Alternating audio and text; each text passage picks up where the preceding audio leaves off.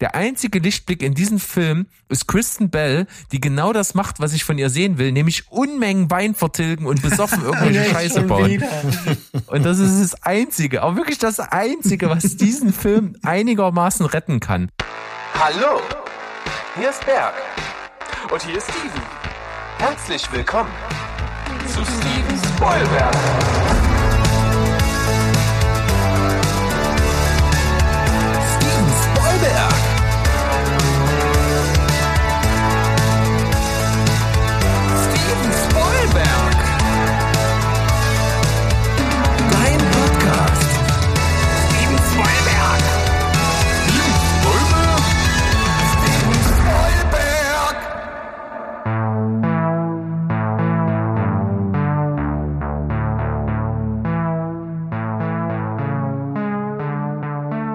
Heidi ho, liebe Welt da draußen. Wir sind wieder zurück und vor allen Dingen auch ich, nachdem ich mit Abwesenheit geglänzt habe, bin ich wieder Teil von Steven Spoilberg mit meinen geliebten Jungs hier am Start. Mo und Sandro sind mit mir.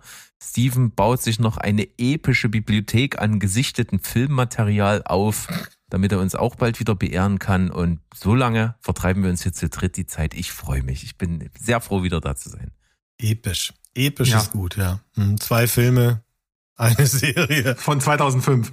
Episch. Aber der Mann hat viel zu tun. Wir müssen hier mal, wir dürfen den nicht immer dissen, weil das ist ein ganz, ganz feiner Kerl. Ich habe das auch sehr genossen, einfach mal eine Filmbesprechung von äh, was hat was hat er was hat er sich für Gurken reingezimmert? Independence Day 2 und irgend, irgendwas mit The Rock. Why not? Also Also ich muss mal sagen, Independence Day 2 hat er wirklich verdient. Hat er wirklich verdient, dass er davon richtig an die Wand gesch geschlagen wurde, weil wir haben ihn eindringlichst gewarnt.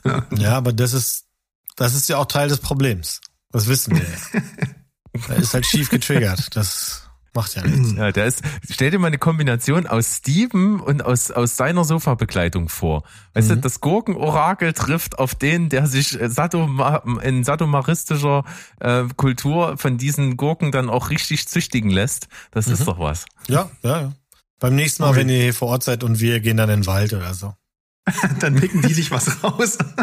Und dann suhlen sich dann in diesen Elend.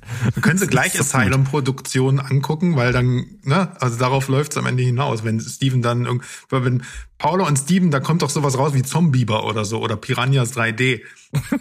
Nee, nee, also wenn es, wenn es schon im Titel total klar ist, so, nee, nee, das Gucken-Orakel funktioniert da anders. Sie fittet, äh, da, sonst gäbe es ja nichts zu orakeln hier. Also, das sind dann schon so Titel, die einem und auch so die Thumbnails, die einem vormachen, hm, das könnte sehr gut werden. Ah, okay. Tja, oder dann eben auch nicht. Oder dann nicht, ja. Ja, aber apropos Berg, äh, äh, hier angehäufte Filme, du musst doch jetzt in den zwei Wochen äh, Podcast-Abstinenz auch einiges angehäuft haben. Ja, ich habe mich ein bisschen zurückgehalten. Ich habe auch auch einige Filme geguckt, die jetzt nicht sich mit Ruhm bekleckern. Deswegen werde ich die nicht alle hier drin besprechen. Ich habe aber wirklich auch eine, eine sehr, sehr exquisite Auswahl, wie ich meine. Äh, Mhm. sehr interessante Sachen, über die ich wirklich gerne sprechen wollen würde. Und ähm, was ich aber vorausschicken möchte, es gibt eigentlich gar keinen so richtig spektakulären Grund, warum ich jetzt zwei Wochen nicht da war. Hatte irgendwie äh, immer so ein bisschen was zu tun und so ein paar andere Sachen. Und dann kam noch dazu auch, dass ich mal ein verlängertes Wochenende in Hamburg war mit meiner reizenden Sofabekleidung. Und da haben wir ein Theaterstück besucht und zwar Harry Potter und das verwunschene Ach, Kind. Jetzt schließt sich der Das- Kreis. Ja, und da ihr ja hier das letzte Mal auch hier mit, äh, vor allen Dingen Sandro kam ja mit einem Comic hier um die Ecke, den er äh, präsentiert hat, jetzt komme ich eben Fortsetzung einfach... zu einem Film, ja, in Ja. Comicform. Das ist was ganz anderes. ja bei mir genau das Gleiche. Ich habe ein Theaterstück gesehen, was auch einfach in eine Filmreihe gehört, und zwar äh, in die Harry Potter-Reihe. Chapeau. Da, wo quasi das letzte Buch aufhört mit dieser Vorblende 20 Jahre später. Dort beginnt sozusagen mehr oder weniger der Film Harry Potter und das verwunschene Kind. Und man muss ja sagen, das ist schon so ein bisschen eine Symbiose aus einem klassischen, ich sag jetzt mal ganz leise, angestaubten Theaterstück ähm, und einer ja, Filminszenierung. Denn wir haben es hier schon mit einer Theaterinszenierung zu tun mit Effekten, mit Zauberei, mit Pyrotechnik, mit Sound, mit Licht, mit äh, wahnsinnig aufwendigen Kostümen, äh, Choreografien, äh, Bühnenbildern. Also wirklich top notch, total abgefahren. Es war sündhaft teuer, aber ich muss sagen, es hat sich gelohnt. tatsächlich, es ist wirklich äh, tatsächlich wert, sich das mal anzugucken. Als Harry Potter Fan sowieso, äh, aber auch äh, es ist schon geil, was man so auf so eine Bühne bringen kann. Das macht Spaß. Zur Geschichte selber kann man jetzt sagen, das ist eine ganz coole Geschichte, die aber natürlich die richtigen Knöpfe zu drücken weiß. Das heißt, man geht sehr auf Nummer sicher. Ne? Man erfindet nicht krass neue Storystränge für die Geschichte, die man aus den acht Filmen, sieben Büchern so kennt, sondern man verlässt sich schon auf das, was irgendwie sichere Bänke sind. Äh, es geht quasi nicht um wahnsinnig neue Figuren, sondern wir sehen hier halt einfach die Kinder von den Figuren, die wir sowieso schon kennen. Ähm, die Eltern, die wir kennen, sind natürlich mit dabei in der Handlung und man hat auch nicht so krass neue Handlungsstränge, sondern es wird eine Geschichte gestrickt, die uns in die Vergangenheit führt, so zeitreisenmäßig in die Geschichte, die wir kennen. Äh, vor allen Dingen um die Ereignisse des Trimagischen Turniers aus Teil 4 und so. Also da geht man überall auf Nummer sicher, hat so die typischen Anker drin, wo man so gerne hin möchte als Harry Potter Fan. Das ist aber auch fein. Äh, ist geil inszeniert, sind geile Schauspieler da in Hamburg auf der Bühne unterwegs. Äh, hat großen, großen Spaß gemacht. Äh, ist es absolut wert gewesen. Und Wert musst du hier, darfst du hier gerne nochmal sagen, weil äh, wir haben das ja auch gesehen, allerdings nicht in Hamburg, sondern damals im ersten Monat, als es rausgekommen ist in London, im West End Theater, wo es ja auch immer noch läuft. Schönes, geiles, altes Theater, wo du richtig so weißt du, da geht's richtig steil nach oben, so dass wenn du oben auf einem ganz billigen Sitz sitzt für 30 Pfund oder so, dass du echt Angst hast, wenn du runterfällst, dann bist du hin. Äh, das war auch wahnsinnig teuer, aber jetzt, ich habe mir die deutschen Preise angeguckt, weil ich gedacht habe, du, wenn das schon mal hier ist, warum nicht nochmal gucken? Aber ich habe mit großen Schritten Abstand genommen. Also wenn du ja. anständige Plätze haben willst, dann ist das ein Urlaub äh, äh auf den Malediven, ne? Ja, nicht ganz so. Aber wir, wir reden jetzt ja auch davon, ähm, du hast da in London ja auch die geteilte Variante gesehen noch, ne, wo zweimal so drei Stunden oder vier Stunden Blöcke sind. Richtig? Ja. Genau, und ich habe äh, mittlerweile ist in Hamburg jetzt seit diesem Jahr ja. haben sie die Vorstellung zusammen zu einer gelegt. Also es gibt quasi jetzt eine große Vorstellung mit einer kleinen Pause, Viertelstunde dazwischen äh, wo das Ganze dann so irgendwie so zwischen drei und vier Stunden irgendwo ja, auf die vier Stunden Marke zugeht. Also es ist ein bisschen zusammengedampft, äh, was mich jetzt aber nicht gestört hat. Also mir hat jetzt nichts gef gefehlt. Mich hat eher die Pause gestört zwischendrin. aber na gut, ich, ich habe ja auch nicht so die Konfirmandenblase, dass ich dauernd aufs Klo rennen muss. Ja, und das war, das ist schon etwas günstiger als die große Variante, aber war schon krass. Und mit jedem Sitz, den du näher an der Bühne bist, ist irgendwie nochmal ein 20 oben drauf, mit jedem weiteren. Also das ist schon, das ist schon heftig. Das war, glaube ich, bei uns pro Karte nur in Anführungsstrichen, glaube ich, so 180 oder 190 Euro. Das ist äh, schon ordentlich. Aber das behält man im Kopf und außerdem, es war ja Teil eines großen Geschenks, ne, wenn ich das ja. noch richtig weiß. Und ich denke, dafür da hätte ein normales Kino mit Popcorn nicht gereicht, mein Freund. Also insofern. Nee, nee. Ja, und ich nehme auch an, die ähm, Zuschauer haben sich besser benommen als die meisten Leute in den Kinos aktuell.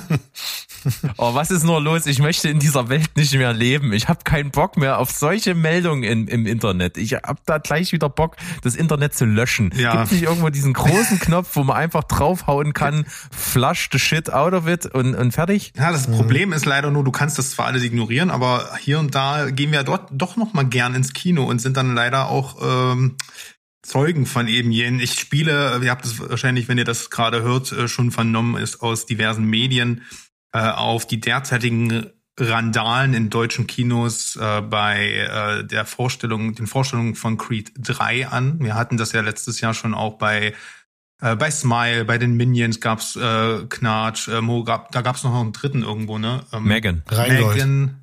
Rheingold, ja, Rheingold war ja auch richtig heftig wohl, aber nur sehr regional. Ähm, ich zitiere mal ganz kurz Redaktionsnetzwerk Deutschland. Ähm, zum Abspann fliegen die Fäuste auch in echt. Über die Leinwand laufen schon die Namen aller, die im Film mitgewirkt haben. Da läuft zwischen den Stuhlreihen schon eine handfeste, ganze, reale Prügelei. Zwei junge Männer gehen aufeinander los, schlagen aufeinander ein, andere strömen zu, ringen miteinander. So ist es auf, ein, äh, auf einem der meistgesehenen Videos vom Wochenende zu sehen. Andere zeigen herumfliegendes Popcorn, Getränkebecher, Müll in den Reihen, immer wieder Rangeleien. Willkommen bei Creed 3. Für Kinos und Besucher offenbar eine Art Hochrisikofilm. Das war jetzt aus Hannover, das Ganze ist in Hamburg, in Bremen und auch im Pott und wahrscheinlich und auch noch in vielen ländlichen Regionen, die jetzt, die jetzt gar nicht so durch die Medien gewandert sind, äh, passiert. Ich war selbst im Kino, kann ich gleich noch mal was dazu sagen, aber ähm, wurde zum Glück nicht äh, Zeuge so eines ähm, Verhaltens. Es ist wohl so eine Art TikTok-Trend mal wieder, wobei das jetzt auch wahrscheinlich relativ schnell immer abgetan wird. Äh, TikTok ist vielleicht ein Symptom, aber nicht das Problem. Denn es ist, so wie sich herausgestellt hat, immer, eine, äh, es sind ausschließlich Jugendliche, die sich da prügeln, die Leinwand verschmutzen, Leute bewerfen, die, die Kinobetreiber bedrohen teilweise. Und äh, das hat dazu geführt, dass der Film bei einigen ähm, ja bei einigen Betreibern aus dem Programm genommen wurde, beziehungsweise eben auch, was ich konsequent und auch konsequenter und auch richtiger finde, der läuft in vielen Kinos mittlerweile einfach ab 18 und zack schon ist es wesentlich ruhiger. Wow, ist das ähm, erschreckend und ja, Mo, wir hatten ja das letztens schon mal über Social Media miteinander kurz diskutiert. Du meintest ja so schön, das Kino stirbt und zwar nicht, weil die Leute nur noch streamen, sondern weil solche Leute mittlerweile ins Kino gehen. Ja, wegen der Besucher habe ich gesagt, weil das ist, mhm wenn das der Trend ist, wo es hingeht, dass du im, im du willst den schönen Abend machen, du bezahlst mittlerweile auch allerhand an Geld für, ein, für einen Film. Hm. Und wenn du dann vielleicht noch irgendwo in, in einem Film bist, ähm, wo es nochmal extra kostet, weil es 3D ist oder die, die diese Premium-Sitze, die der Berg sich gerne gönnt, mit wo du so, wo du so halb liegst, etc. Ja, und eine Massage bekommst. Und dann hinten links, ja, fangen sie an mit äh, Zeugs rumzuschmeißen, äh, beschreien und treffen sich zum Verwüsten des Kinos, weil es ist ja nicht unsers. Das ist ja so dieses Ding. Äh, also mir geht das derweil so ab, dass ich wirklich gar keinen Bock mehr habe, ins Kino zu gehen. Und ich habe nicht mal hier so ein Problem-Kino. Das ist noch nie vorgekommen. Also wenn da einer mal laut geworden ist, dann, dann hat gereicht, wenn man da meckert. Ähm, aber wenn ich mir jetzt so vorstelle, dass das würde zu einem Film und wenn der dann nicht mal gut ist, und du hast da 30 Mücken abgeschmückt und dann guckst du so einen Quatsch wie Quantumanium und dann prügeln sich die Kids. Naja, das, okay, wenn die Kids sich prügeln, könnte das ja noch äh, witzig sein. Ich musste gerade auch ein bisschen schmunzeln, als du das vorgelesen hast, was da in der Zeitung stand. Äh, an der Stelle, äh, äh, ein bisschen zahm haben sie das geschrieben. An der Stelle, ja. wo, wo, wo, sie wo sie geschrieben haben, während äh, die Namen noch auf der Leinwand laufen, die mitgespielt haben. Wenn da die la laufen, läuft in der Reihe schon das Blut. So ungefähr hätte ich das geschrieben. Weil auf den Videos sieht das schon heftig aus, was die sich da geben. Während in Villariva noch getrunken wird, wird in Villa genau, wird da schon geblutet. Also, äh, die sollen mal alle ihre Randalen machen. Ich finde auch, es gibt so ein paar Filme, oder wenn das wirklich ein TikTok-Trend ist, da kann ich nicht mitreden. Ähm, äh, TikTok ist mir einfach zuwider, dann weiß ich nicht genau, für wen soll der Spaß machen. Alle bezahlen Geld und wenn, wenn die Kids so viel Geld haben, dass sie nur aus Gag dahin gehen, um dann Randale zu machen, dann haben sie auf jeden Fall noch alle zu viel Geld. Und wenn das dann alles wieder so eine Geschichte ist, ja, na, weil sie halt zwei, drei Jahre verloren haben in ihrem Leben und sie fühlen sich nicht mehr aufgefangen und deswegen laufen sie rum und randalieren, dann weiß ich bald nichts mehr. Der Berg hat so schön ges geschrieben, eigentlich hast du nichts gegen die Generation Z, aber langsam fängst du an, sie doof zu finden oder so? Ja, ja, ich habe eigentlich so gedacht, da sind ja schon viele dabei, auch gerade wenn du jetzt an solche Fridays for Future Sachen und sowas denkst, ne, das sind schon Kids, die werden relativ früh mit relativ großen Themen und auch ein Stück weit vielleicht Verantwortung dafür konfrontiert. Viele Entscheidungen vor allem. ja, und ja. nehmen sich den, dem auch irgendwie an, aber auf der anderen Seite ist es eine Generation, denen du erklären musst, ja, wenn du in den Kino gehst, da hast du dich schon irgendwie zu benehmen und hast nicht da die Einrichtung auseinanderzunehmen. Äh, wo sind wir denn? Also wir hätten uns sowas nie einfallen lassen, in einem Kino irgendwie Sitze äh, mutwillig kaputt zu machen und uns dort zu kloppen. Hm. Also da ist der Kino der absolut falsche Platz ja, dafür. Ja, ist ja dann auch kaputt. Und nächste Woche läuft ein Film, den du sehen willst, und dann ist das Kino kaputt. Ist ja, doch total Selbst das Handy rauszuholen und nebenbei auf hm. voller äh, Helligkeit so seinen Privatkram zu machen, ähm, dass manche Leute nicht dieses Disziplin und soziale Vermögen haben, um mitzubekommen, das könnte andere stören. Das habe ich schon verstanden, aber dann frage ich mich, warum also kannst du dich nicht auf die Parkbank setzen, das ist ein bisschen billiger, als wenn du dir jetzt äh, 12 Euro für ein Kinoticket löst, damit du da die ganze Zeit WhatsAppst. Also ja. ziemlich strange. Naja, da sind wir alte, weiße, äh, heterosexuelle Cis-Männer, die das nicht ganz beurteilen können. So ist das. Ja, aber die Frage ist ja eigentlich auch, wie war denn letztendlich der zugrunde liegende Film? Creed 3. Ähm, ich muss sagen, der provoziert nicht wirklich Gewalt, äh, weil, das kann man schon mal vorweg sagen, viel geboxt wird in dem Film gar nicht. Ähm, Ich äh, bloß mal die harten Zahlen aber zu sagen, ähm, der hat über 100 Millionen mittlerweile weltweit eingespielt, ist der erfolgreichste Start des Rocky-Franchise, wenn man das so zusammenfassen will, und überhaupt der äh, erfolgreichste Start eines Sportfilms generell, wenn man das als Sportfilm bezeichnen will, ist es ja irgendwo ähm, Boxerdrama. So, das mal zu den äh, Fakten an sich. Ist der Film denn gut? Und ich kann von meiner Position aus sagen, ja, der ist echt cool geworden und ich, es liegt vor allem an zwei Gründen. Der eine Grund ist, das ist so ein bisschen schizophren. Äh, Rocky ist nicht mehr dabei. Ich habe ihn sehr vermisst, aber es ist gut, dass er nicht da ist, weil es hätte keinen Sinn gemacht für die Handlung, Rocky hier mit einzubeziehen, zumal Creed 3 viele Jahre auch nach Creed 2 spielt und Rocky ein wirklich richtig schönes emotionales Ende in äh, Creed 2 hatte. Äh, und hier, wie gesagt, es vergehen ein paar Jahre. Creed hat mittlerweile selbst eine, ich würde sagen, sechs, siebenjährige Tochter oder sowas. Und irgendwann, ich habe keinen Bock, Sylvester Stallone dann am Ende noch im Rollstuhl zu sehen oder sowas. Das ist okay hier so. Ne? Creed ist etabliert und der kann den Film tragen. Michael B. Jordan ist ein super Schauspieler. Der nächste Grund ist, ich weiß, ich wiederhole mich, Jonathan Majors als ähm, Gegenspieler, denn äh, es ist hier so, dass wir am Anfang an einem, in einem Szenario sind, dass Creed, der ist ja, ne, der ist ja Boxweltmeister geworden im, im zweiten Teil und ja, dem geht, der ist, der geht so ein bisschen die Fußstapfen seines Vaters, ne? Ähm, Apollo ähm, Creed war ja genau, war ja auch so ein Geschäftsmann, äh, gleichzeitig Boxer natürlich, aber eben auch so ein Geschäftsmann, der sich gut vermarktet hat. Und ähm, äh, als ähm, als Adonis dann sozusagen diesen Weltmeistertitel hat das macht, geht dann so in seine ähnliche Richtung. Ne? Also der ähm, macht seinen äh, eigenes, der zieht sein eigenes Boxstudio hoch und ähm, managt eigentlich mehr und vermarktet sich so ein bisschen mehr, als jetzt wirklich noch aktiv zu boxen. So, ne? Der ruht sich auf seinem Erfolg aus und das hat er sich ja auch verdient. So, und eines Tages tritt dann allerdings ein ähm, ja, Jugendfreund namens Damien, gespielt eben von Jonathan Majors auf. Mit dem hat er früher im Jugend, war früher im Jugendknast auch und äh, beziehungsweise im Heim und dann gab es einen Vorfall in deren Jugend, weshalb Damien dann eben in den Knast gewandert ist, fast 20 Jahre weg von der Bildfläche war ähm, und dann jetzt aber damals schon äh, Amateur, äh, Profi-Amateurboxer war und ähm, es eigentlich so war, dass er eben Creed dazu gebracht hat, überhaupt mit dem Boxen anzufangen. Und ja, er will jetzt wieder so ein bisschen sein altes, äh, diese alte Freundschaft aufleben lassen, sein Leben zurück und dann verwickelt sich das Ganze so, dass Creed ihn managt, dann doch in den Ring zu kommen, obwohl er schon ein bisschen eigentlich zu alt für den Sport ist. Aber dieser Damien, der hat so viel Wut und der hat so viel, der, der will es jetzt beweisen, er weiß, dass er nur jetzt diese Chance bekommt. Und er ist ein Tier. Jonathan Majors ist äh, so eine Art Mike Tyson in dem Film. Der hat eine sehr unübliche Art und Weise zu kämpfen äh, die Deckung hochzunehmen, äh, ist sehr, sehr unkonventionell, wenn man das mal nett ausdrücken muss. Also schweinebrutal. Das hat auch eigentlich, sind auch unrealistische Gewichtsklassen, die hier aufeinandertreffen. So viel kenne ich mich noch im Boxsport aus, dass man das nicht hätte machen sollen. Aber unabhängig davon, äh, er ist eine Wucht, weil er auch einfach in diesem Charakter verschwindet. Er ist eine ganz andere Figur hier als zum Beispiel in, in äh, Quantumania oder Devotion zuletzt. Ne? Er, er ändert seine Art zu gehen, zu sprechen, ähm, sein Dialekt. Also er ist wirklich sehr, sehr er hat mich sehr, sehr berührt und ne, seine Tragik dahinter. Das Drehbuch macht leider dann ein bisschen so konst konstruiert ihn dann so ein bisschen leider zu sehr zum Bösewicht, weil eigentlich war ich die ganze Hälfte des, erste Hälfte des Films sehr auf seiner Seite. Und am Ende gibt's natürlich diesen klassischen ähm, Showdown. Da muss man auch nicht viel verraten. Das ist halt, darauf läuft, läuft halt ein Boxfilm hinaus.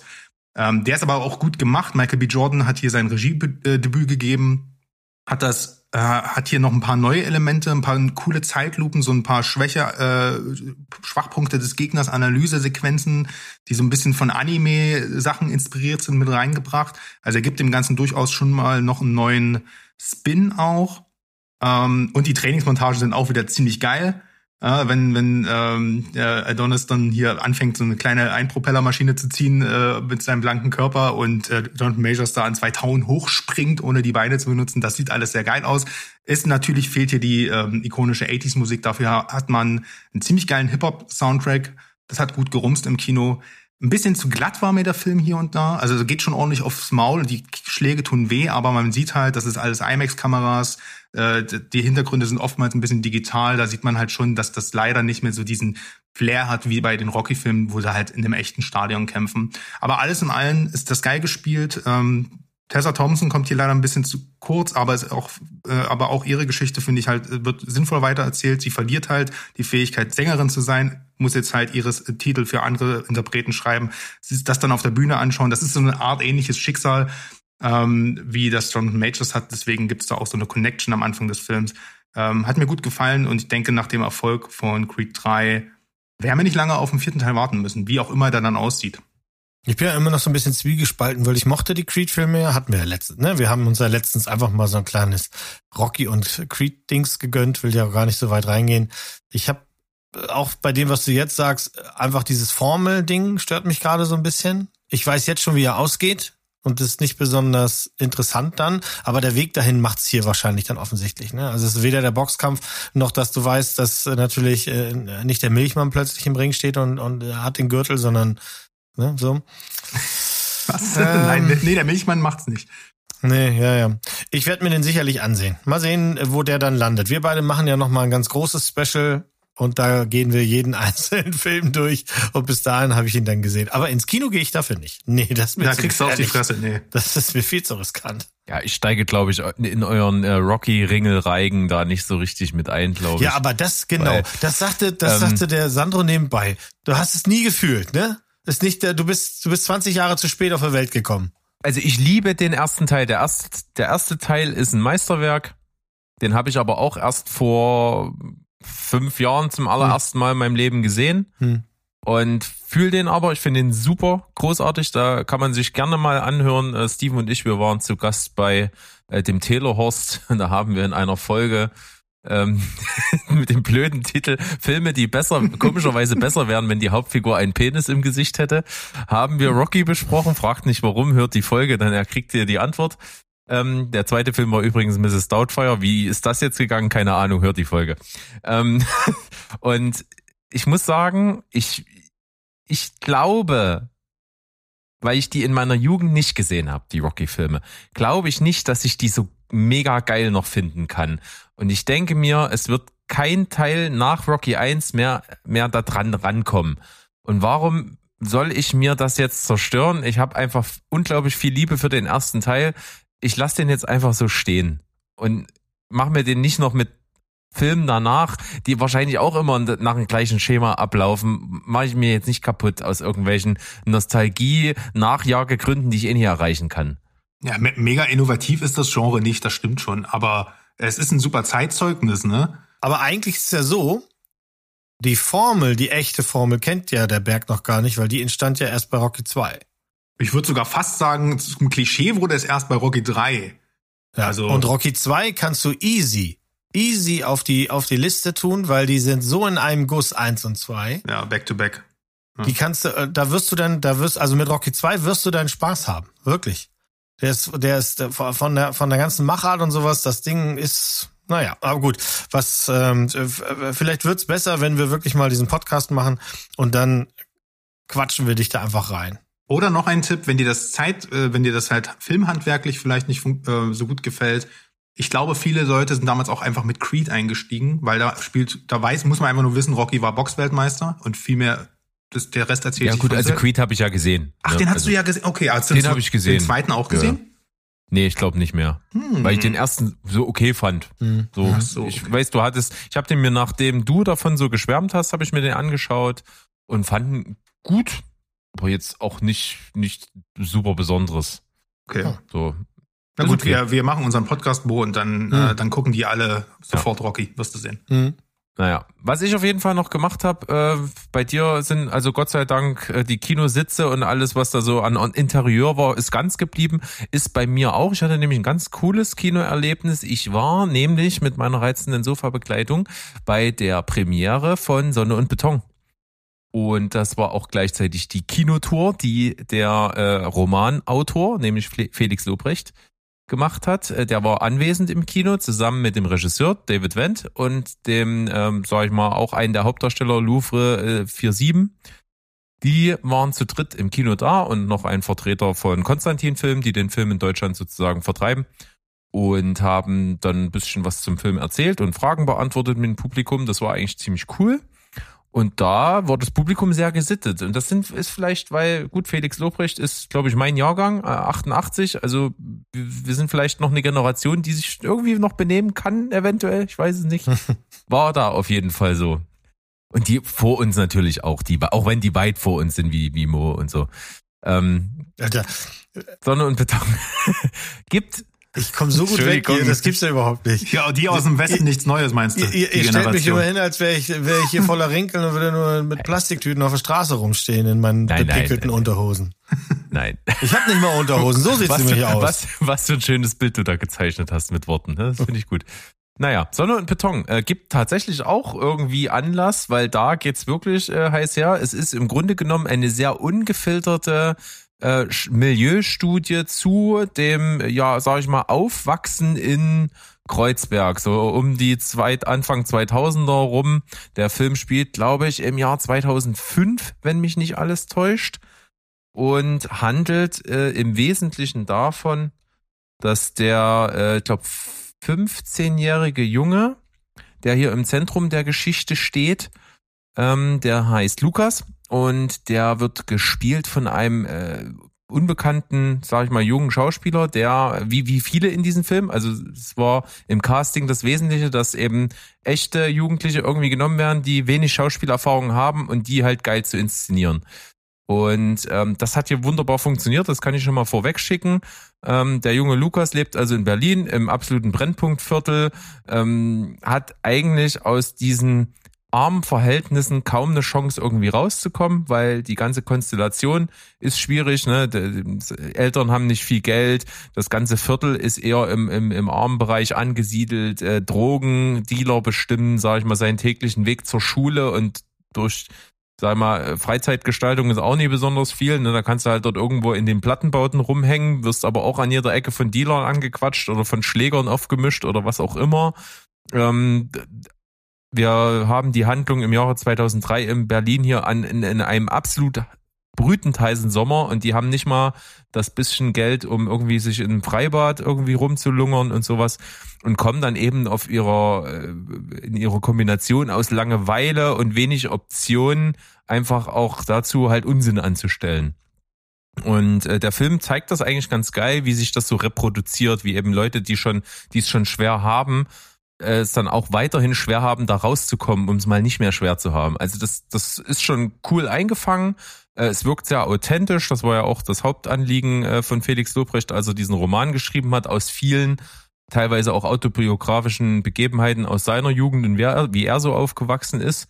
Hat er mit dem Buch schon einen wahnsinnigen Hit gelandet und äh, der Film scheint jetzt auch äh, einen ziemlichen Erfolgszug hinzulegen, kriegt überall wahnsinnig gute Kritiken und äh, muss ich sagen, kann sich für einen deutschen Film sehr, sehr sehen lassen.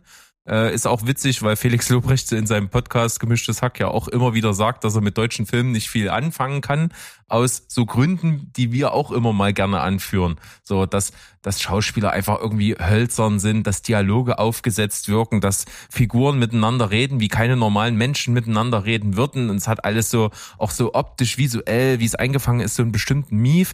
Das ist hier alles gar nicht. Und das macht Spaß. Das liegt aber auch so ein bisschen wahrscheinlich an dem Regisseur, der sich dem Ganzen angenommen hat, weil der war mir kein Begriff, David Wendt. Ich habe aber dann mal geguckt, was der sonst noch so gemacht hat und festgestellt, ich habe fast alles, was er gemacht hat, gesehen. Der hat nämlich solche Filme gemacht wie Kriegerin, Feuchtgebiete, Er ist wieder da und noch einen Film, der The Sunlit Night hieß, den ich auch vor kurzem gesehen habe. Der ist nämlich mal bei unseren Frühstücksfilmen gelaufen und die Frühstücksfilme sind immer dann gut, wenn die aus dieser vorrangig Liebesgeschichte der Protagonisten irgendwie so eine zweite, tiefere Ebene mit ernsten Themen aufmachen. Das war nämlich hier der Fall.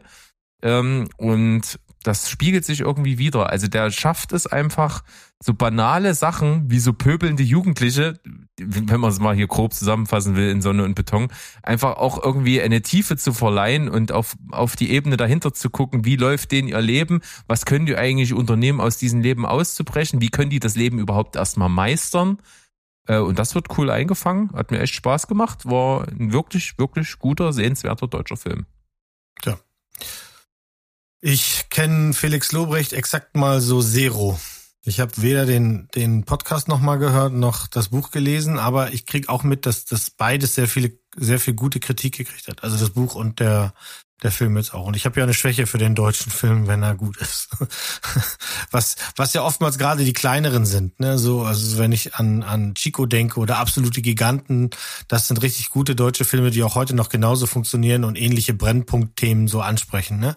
Ähm, aber ins Kino gehe ich auch dafür nicht, weil bei dem Film, wenn ich das so höre, äh, höre die Kids in Gropiusstadt und die werden wahrscheinlich auch Scheiße bauen. Das ist wahrscheinlich dann der nächste Ja. äh, äh, Kandidat. Ich weiß es nicht. Nee, ich glaube nicht. Ähm, ich glaube, dazu ist wirklich auch der, der Hintergrund sehr zu eindeutig. Ne? Also Mhm. hier geht's halt wirklich um nicht darum, dass man sich daran ergötzt, dass eben diese Jugendlichen in diesem Film halt wirklich die ganze Zeit sich mit ey, Digger und, und lass mal und mit dieser Jugendsprache aus der Zeit in diesen Viertel so die ganze Zeit voll texten. Das ist ja auch überhaupt nicht meine Lebensrealität. Die hat weder damals zu der Zeit, als ich genauso alt war wie die Jungs im Film, äh, stattgefunden, noch irgendwie heute, noch sonst irgendwann. Das ist halt äh, ein Phänomen, was dort stattgefunden hat. So und die Authentizität, die kann ich nicht prüfen. Es kommt aber sehr authentisch rüber und wird vor allen Dingen auch aus Leuten, die dort auch zu der Zeit aufgewachsen sind, durchaus durch die Bank weg auch so bestätigt, dass es so gewesen ist. Und ich kann mir das gut vorstellen. Ähm, das muss man schon hinnehmen können. Also es ist schon anstrengend, diesen Jugendlichen dazuzuhören, weil die Sprache in dem Film halt wirklich absolut ungefiltert ist und auch ungeschönt und äh, da da fällt auch einfach mal das N-Wort und sowas. Das ist das ist halt einfach da, weil die sich gesagt haben, wir, wir schneiden das jetzt nicht aus Wokeness-Gründen raus, sondern es war genau so und deswegen lassen wir das auch genau so drin. So und äh, das muss man, darauf muss man sich einlassen. Ich finde, es ist aber wirklich gut gelungen, weil eben die Ernsthaftigkeit in dem Film nicht zu kurz kommt. Und äh, das liegt vor allen Dingen an den wirklich fantastischen Hauptdarsteller mit Namen Levi Rico Arcos, den ich nicht kenne, den natürlich niemand kennt, weil, wie gesagt, die meisten Schauspieler absolute äh, Laien sind. Und das fällt nicht auf. Es ist, die spielen alle toll, die sind toll in Szene gesetzt und der Hauptdarsteller mit seinen jungen Jahren, der äh, trägt diesen Film wirklich richtig gut. Und ähm, der bringt auch das genau auf den Tisch, diesen, der wächst zwar zwischen diesen ganzen Proleten in diesem Ghetto, sag ich mal, auf, aber ist selber eine ganz einfühlsame Seele, der nur nach außen hin auf cool macht, um selber zu überleben in diesem Umfeld, der aber so viel mehr zu bieten hat und der auch intellektuell eigentlich mehr leisten kann, als was ihn diese, diese Schule, wo er schon nur durch Einlasskontrollen, durch Security-Menschen in die Schule reinkommt, äh, die ihm die Möglichkeit gar nicht bieten kann, was aus sich zu machen. So. Und das, das, das glaube ich, das, das äh, ist nicht nur so dahinter, sondern ist sehr vordergründig in dem Film. Ja, hast du ein, ähm, wie sagt man hier, den Weg geebnet, dass die Leute ins Kino latschen dafür. Bitte. Was für einen deutschen Film nicht einfach ist, das wissen wir anhand der Zahlen, ne? Si, Senor. Tja, ich äh, gehe ja nicht ins Kino, deswegen habe ich mir gedacht, beim Aufräumen ist mir aufgefallen, dass ich hier oben in dem Bereich, wo mein Studio ist, ganz viele DVDs stehen habe, weil die sind nicht mal mehr unten, da stehen nur noch die Blu-rays und ich habe in meiner DVD-Sammlung gestöbert und eine kleine Perle rausgekramt von 1985, weil ich gerade in so einem ähm, Stephen King-Ding bin. Ich weiß nicht so genau, wie das passiert ist, aber äh, ich lese gerade ein paar von den Kurzgeschichten und eine davon ist nämlich der Zyklus des Wolfes gewesen und das wurde mal verfilmt. Äh, Im Deutschen hieß das Ganze Der Werwolf von Taka Mills und das ist ein Film, den ihr beide wahrscheinlich nie gesehen habt, nehme ich an. Ne? Nope. Ja. Ist- Titel aber auf jeden Fall schon mal gehört. Das ist so ein, der ist älter, ne? ja, 1985. Ja. Ja, da äh, äh, im Original heißt das Ding Silver Bullet. Das ist ganz namensgebend, weil ne Silberkugel wissen wir. Und der Titel ist ja jetzt hier schon der Werwolf von Taka Mills. Also das ist keine Überraschung, das ist ein Werwolf-Film. Ähm, äh, und das ist ein Werwolf-Film, der so ein bisschen Anleihen hat an die Steven Spielberg-Filme. Lange nicht so gut, macht euch da keine Hoffnung. Aber so vom Szenario her. Also der, der Held in diesem Film ist halt ein Junge, äh, ein kleiner Junge gespielt von Corey Haim, der äh, auch zu allem Übel, dass ihm keiner glauben will, auch noch an den Rollstuhl gefesselt ist.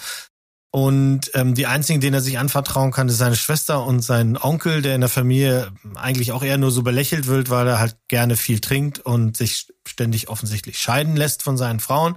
Und der Onkel baut dem Jungen auch immer neue motorbetriebene Rollstühle und deswegen ist es halt, sein Rollstuhl heißt auch Silver Bullet, weil das Ding kann richtig fahren und äh, ähm, äh, losrasen. Und die Geschichte ist halt relativ simpel. Der kleine Junge kriegt mit, dass Morde, die in der kleinen Stadt Taka Mills passieren, irgendwie nicht mit rechten Dingen zu gehen. Und eines Abends ist er, obwohl es für alle das Verbot gibt, rauszugehen, steht er alleine im Wald auf einer Brücke und was passiert? Der Werwolf kommt und will ihn killen. Er kriegt dann, dadurch, dass er den Werwolf verletzt, sehr schnell raus, wer das tatsächlich ist. Und dann geht's halt darum, dass sie den Werwolf zur Strecke bringen müssen.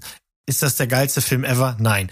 Roger Ebert kennen wir ja, das ist ja dieser berühmte hm, Kritiker da aus New York, der hat damals geschrieben, das ist entweder der bescheuertste Film oder der beste Film, äh, basierend auf einer Stephen King Grundlage. Ich bin mir nicht sicher, hat dem Ganzen dann aber drei von vier Sternen gegeben. Also so halb sicher war er sich schon, weil das romantisiert halt dieses Ding. Äh, da, da ist ein Wolf und da ist der Junge und der muss kämpfen und keiner glaubt ihm und das ist sehr spannend gemacht. Sogar das Finale ist immer noch erstaunlicherweise nach all den Jahren. Also ich hatte viel, viel Spaß damit zu gucken. Im Nachgang habe ich mir noch so ein Making-of angeguckt. Das Wahnsinn, was hinter den Bühnen passiert ist. Also es gab einen ähm, äh, Regisseur, der hat erstmal alle Szenen gedreht ohne den Wolf, weil es gibt zwar ein Wolfskostüm, aber das fand der Produzent so scheiße, dass er gesagt hat, das kommt mir nicht auf Film. Und du drehst erstmal alles ohne das und dann gucken wir mal hinterher. Die haben sich dann so entzweit, dass ein weiterer ähm, Filmeschaffender kommen musste, nämlich Daniel Attias, und der hat dann den Rest gedreht und der hat auch die vollen Credits gekriegt, obwohl der quasi nur noch die Wolfsszenen nachgedreht hat.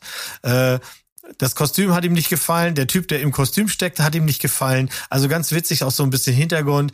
Ich habe ja ein Fable für alte Werwolf-Filme. Der Berg musste bei mir ja und wird immer wieder, wenn er bei mir zu Besuch ist, der American Werewolf gucken, weil das einfach mein Lieblings-Werwolf-Film ist. Und das Ding ist in derselben Liste. Ein bisschen weiter unten, aber in derselben Liste. Guckt mal die alten Filme, das macht Spaß. Also ich habe mir den jetzt mal vorgemerkt und ähm, gerade mal parallel geschaut. Den gibt's für drei Euro gerade bei Prime und bei mir läuft er demnächst mal. Das ist genau meins. Äh, dieser Fable von Mo für so Vampire und Werwölfe und diesen ganzen äh, Scheiß und, und Frankenstein garantiert auch noch mit dazu. Ja, ja, klar. Ich habe unten alle Frankenstein-Filme, selbstverständlich. Der Mo ist der einzige Befürworter des Monsterverse gewesen, ne? Hat er doch gesagt. Ja. Er hätte sich das ja, ja. angeguckt. Wegen, wegen mir hätte das auch weitergehen können. Die, gerne, kein Problem. Aber bitte in besserer Qualität. Bitte, bitte. Ja. Ja, man muss halt vielleicht ja. auch gar nicht so viel wollen. Ich meine, wenn uns eins die Blumhaus-Filme äh, gezeigt haben in den letzten Jahren, ähm, dann ist es ja auch, dass du mit subtilen Horror richtig was machen kannst. Und der Unsichtbare ist ja wirklich geil. Das muss man ja, sagen. Ist er, absolut. Ne? Nicht aber nur gut. durch Elizabeth Moss, weil da bin ich natürlich irgendwie äh, sehr vorbelastet, aber vorbelastet, nicht vorbehandelt. Angefasst, auch, leicht angefasst. Angefasst. Ja. Uh, da würde ich mich an. Na okay. So, ähm, was gucke ja, was gibt's noch, äh, Berg? Hast du noch was? Ja, es also es gibt bei mir, ich möchte ein was kurz vorweg schicken und zwar ist äh, Brooklyn 99 ja zu Ende gegangen und wir haben das zu Ende geschaut. Das war ja unsere Essensserie. Mhm. Ähm, das war auch sehr schön, äh, hat auch ein cooles rundes Ende gehabt. War vielleicht nicht die beste Staffel, aber hat Spaß gemacht. So, jetzt ist äh, die große Suche natürlich nach der nächsten. Was guckst du zum Essen? So, fing bei uns an mit Parks and Recreation. Mhm. Erste Folge gesehen, danach sofort beide gesagt, gucken wir nicht weiter. Haben wir null gefühlt. Ich höre einen Steven, Überhaupt gar nicht. Ich, ich höre einen Steven bis hierher schreien gerade. Ja, mich Ich habe mit auch. Steven auch schon drüber gesprochen. Ähm, und Steven ah. meinte auch, ja, ähm, da sind die ersten beiden Staffeln halt einfach die schlechtesten. Uh, das so. ist fies. Und, und das ist halt fies. Und ich habe weder die Zeit noch die Lust, mich zwei Staffeln in Figuren reinzudenken, um dann irgendwann mal an den Punkt zu kommen, wo ich sage, ah ja, jetzt gefällt mir das. Habe null Bock drauf. Also gerade auch, dass ich das nicht kontinuierlich tue, sondern eben immer nur dann, was weiß ich, an den drei, vier Tagen, wo wir hier gemeinsam irgendwie abends zu Abend essen und nebenbei halt mal eine Serienfolge gucken, äh, macht das keinen Spaß. Da muss was sofort zünden, anders funktioniert diese Geschichte nicht. Und so leid mir das tut, Parks and Recreation ist jetzt rausgeflogen aus der Nummer. Aber es gibt einen relativ simplen Hack, ne? Das weißt du, oder? Du kannst einfach in Staffel 3 anfangen, es macht nichts. Äh, okay macht wirklich nichts und es wird besser. Es gibt niemanden besser, der besser ist als Ron in Parks and Recreation. Nick Offerman ist ah, ein Nick Gott. Offerman ist schon ein geiler Typ. Ja, ja aber der wird boah. immer geiler. Das ist unfucking fassbar. Wir haben das schon dreimal gesehen. Alles. Ah, ich weiß nicht. Ich, dann red, red du das nächste Mal Wir mit. essen offensichtlich auch häufiger als ihr. Ja, möglicherweise. Zusammen vor allen Dingen äh, sicherlich auch, ja. Ähm, sind ja diverse andere Aktivitäten auch, die in meiner Woche, wo ich dann eben nicht abends zu Hause bin oder sowas. Also Mhm, du kannst ja. versuchen, Na- Nane davon zu überzeugen, aber äh, erstmal haben wir Gut, davon ich rufe sie eben an. genommen. Sekunde. Naja, während Mo jetzt äh, seine Sofabegleitung anruft, ähm, kann ich ja schon mal vorwegnehmen, dass ich mich sehr über den Ersatz gefreut habe, weil das sind auch nur zwei Staffeln und die sind sehr gut. Und ähm, die habe ich schon zweimal gesehen. Wir haben nämlich angefangen mit Fleabag. Und Yes. ich muss dazu sagen, wir werden sie nicht mehr als Essensserie gucken. Mhm. Das dazu will ich da einfach nicht so unaufmerksam sein, weil das wirklich, glaube ich, Potenzial hat und das fängt schon wirklich besonders an und das ist in seiner Art auch besonders. Man muss sich auch ein bisschen dran gewöhnen, weil das Durchbrechen der vierten Wand ist halt hier einfach permanent durchweg immer. Nicht wie bei, was weiß ich, jetzt House of Cards, wo du so mal in so einer Folge so drei, vier Momente hast, wo er sich mal zur Kamera dreht. Du hast das hier in jedem Dialog mehrmals, dass sie halt in die Kamera guckt und mit dir spricht.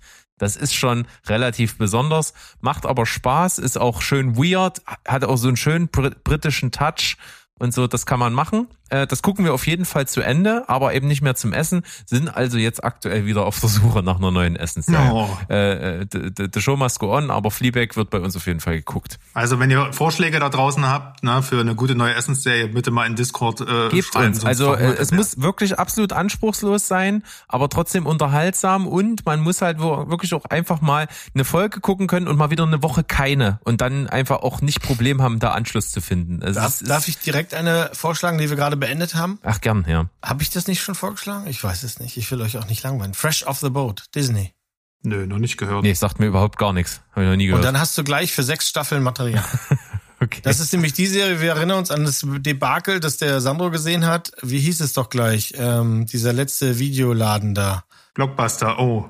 Danke, genau. Und da habe ich ja auch damals gesagt, ich kann mir nicht vorstellen, dass dieser Randall Park mal jemals was gemacht hat, was gut ist. Doch hat er. Fresh off the Boat ist seine, seine Durchbruchsserie. Okay. Aber noch viel wichti- wichtiger ist halt ähm, äh, äh, die, die äh, Schauspielerin, die seine Frau spielt in der Serie. Das ist einfach eine Wucht. Ich liebe die. Also wir haben die angefangen zu gucken, da hat's relativ schnell Klick gemacht. Und du begleitest die dann sechs, sechs Staffeln lang. Ich rede da nochmal ausführlich in irgendwann in ein, zwei Folgen. Aber ähm, kann ich dir sehr ans Herz legen. Versuch das mal. Teste das mal. Okay, wir testen, wir testen, wir testen. So, was ich jetzt aber noch bringen möchte, wir haben einen Freitagabend Hirnausfilm geguckt und wollten uns einfach berieseln lassen, dachte, ja, okay, ist bestimmt ganz witzig, lass das mal anmachen. Englischer Titel The People We Hate at the Wedding. Deutscher Titel Der schlimmste Tag im Leben. Warum auch immer das wieder so übersetzt wurde, wir wissen es nicht. Wir verfolgen hier irgendwie eine Story. Alison Jenny hat Kinder irgendwie, hatte mal eine Beziehung mit einem Europäer und ist dann da weggegangen und ihre Tochter wächst beim Vater in England auf. Und dann hat sie ihr Leben eigentlich in den USA und hat dann aus einer anderen Beziehung zwei Kinder, äh, einen Sohn und eine Tochter. Und irgendwie kommt es dazu, dass die Halbschwester in England sozusagen heiratet und die ganze Familie, mit der sie nicht so viel Kontakt hatte, über die Jahre dann einlädt, ne? Die Mutter und die zwei Halbgeschwister. Und die sollen dann, dann nach England kommen und dann ihre, ja, Differenzen irgendwie aufarbeiten und schön ihre Hochzeit feiern und dann kommen die ganzen Probleme so auf den Tisch. Ne, klingt erstmal nach seichter Unterhaltung, ist es am Ende auch, aber ganz ehrlich, das ist eine Amazon-Produktion und ich habe noch im Ohr diese Diskussion, die wir geführt haben, als aufkam, dass Amazon jetzt seine Richtlinien hat, dass eben die Schauspielerei abgeschafft wird. Wir lassen nur noch äh, Homosexuelle Homosexuelle spielen, nur noch Behinderte Behinderte spielen und dieses ganze Zip und Zap Pipapo, ne, und haben dann einen riesen Fass aufgemacht und am Ende bringt das aber irgendwie alles nix, wenn du Filme machst, die auf ideologischer Ebene sowas von unterm, unterm Teppich durchgehen. Also du kannst wirklich aufrecht unter der Teppichkante durchlatschen mit diesem Film. Der ist so ah, so verdorben und so nicht auf eine coole Art und Weise, sondern es ist einfach so Geschmack und niveaulos. Da kannst du dir nicht vorstellen, wie schlecht das ist. Der einzige Lichtblick in diesem Film ist Kristen Bell, die genau das macht, was ich von ihr sehen will, nämlich Unmengen Wein vertilgen und besoffen irgendwelche Scheiße bauen. Und das ist das Einzige, aber wirklich das Einzige, was diesen Film einigermaßen retten kann. Alles andere ist so schlecht, so fürchterlich geschrieben, so uninspiriert dargeboten, so, so ohne jegliche Liebe für die Charaktere oder für die Geschichte. Es ist ein absolutes Beispiel dafür, was lieblose nicht mal mehr Stangenware ist. Das ist Krabbeltisch. Das ist filmischer Krabbeltisch. Das ist wirklich, wirklich schlimm. Kann ich nur von abraten. Der schlimmste Tag im Leben. Guckt euch den bitte nicht an. Es ist fürchterlich. Danke. Danke, dass du dich da Danke. hingeworfen hast und das geguckt hast. Jetzt ist es weg. Jetzt hat's ja einer geguckt. Und äh, wir müssen nicht. Huh. Huh.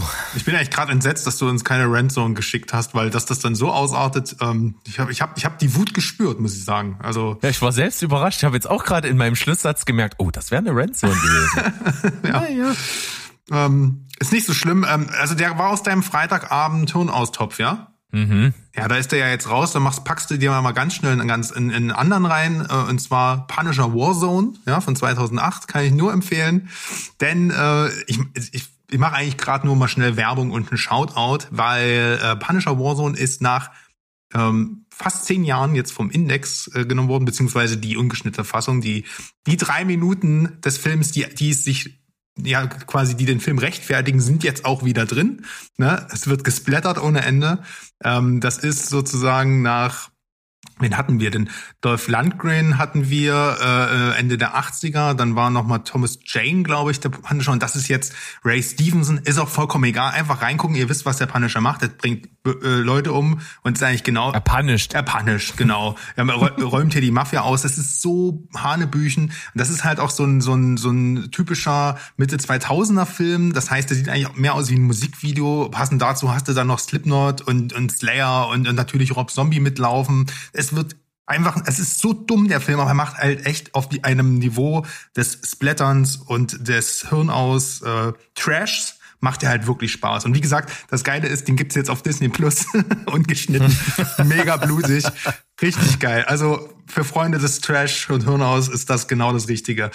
Äh, der richtige Partyfilm. Und die Mächte des Wahnsinns, der ist wesentlich besser, muss ich gleich mal direkt vorweg sagen. Das ist ein John Carpenter-Film, den ich damals ja, ich glaube, ich war 14, als ich den gesehen habe und ich habe überhaupt nicht verstanden, was das für ein weirder Scheiß ist. Ähm, und der ist jetzt auf Prime endlich. Das heißt, wer den mal nachholen will, der kann das jetzt auch mal tun. Das ist so, da geht es um einen Roman, Die Mächte des Wahnsinns eben, beziehungsweise im Original ist es, glaube ich, in the Mouth, Mouth of Ma ja, auf Madness dann wahrscheinlich.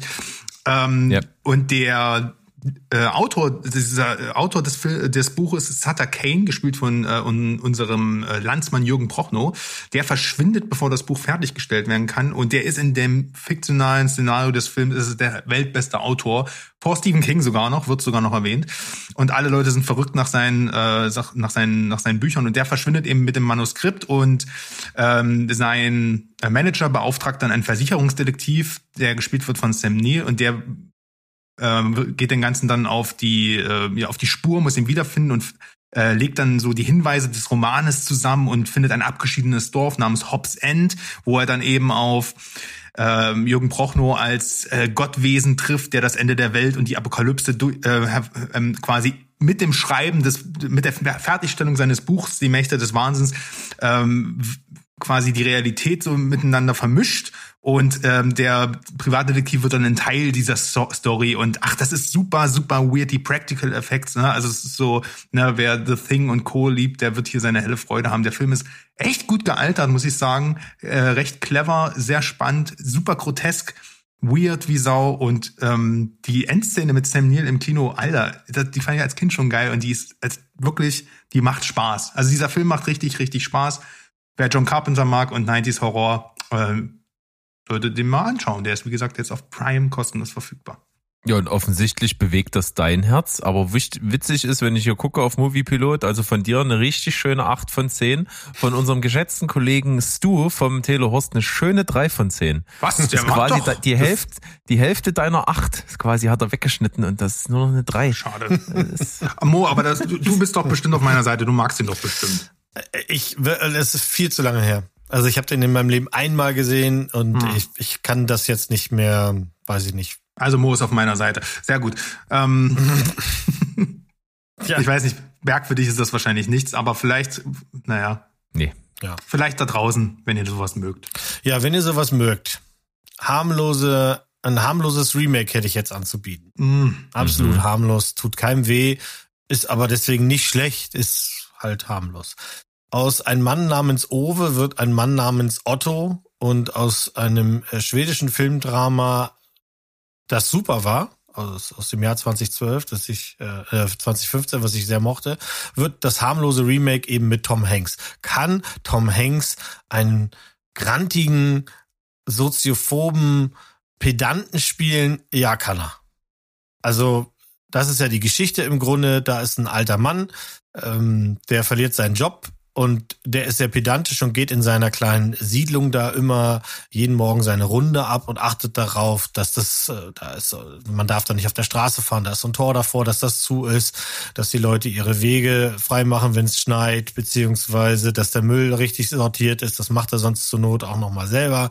Also ist ein richtiger Pedant, äh, mag keine Menschen, hat aber trotzdem irgendwie tief in sich einen ganz weichen Kern, weil er war mit einer ganz fantastischen Frau verheiratet, die vor kurzem gestorben ist. Und ähm, die hat ihm halt beigebracht, dass er zwar gerne mürrisch und unhöflich sein darf, aber trotzdem die Menschen an sich lieben soll.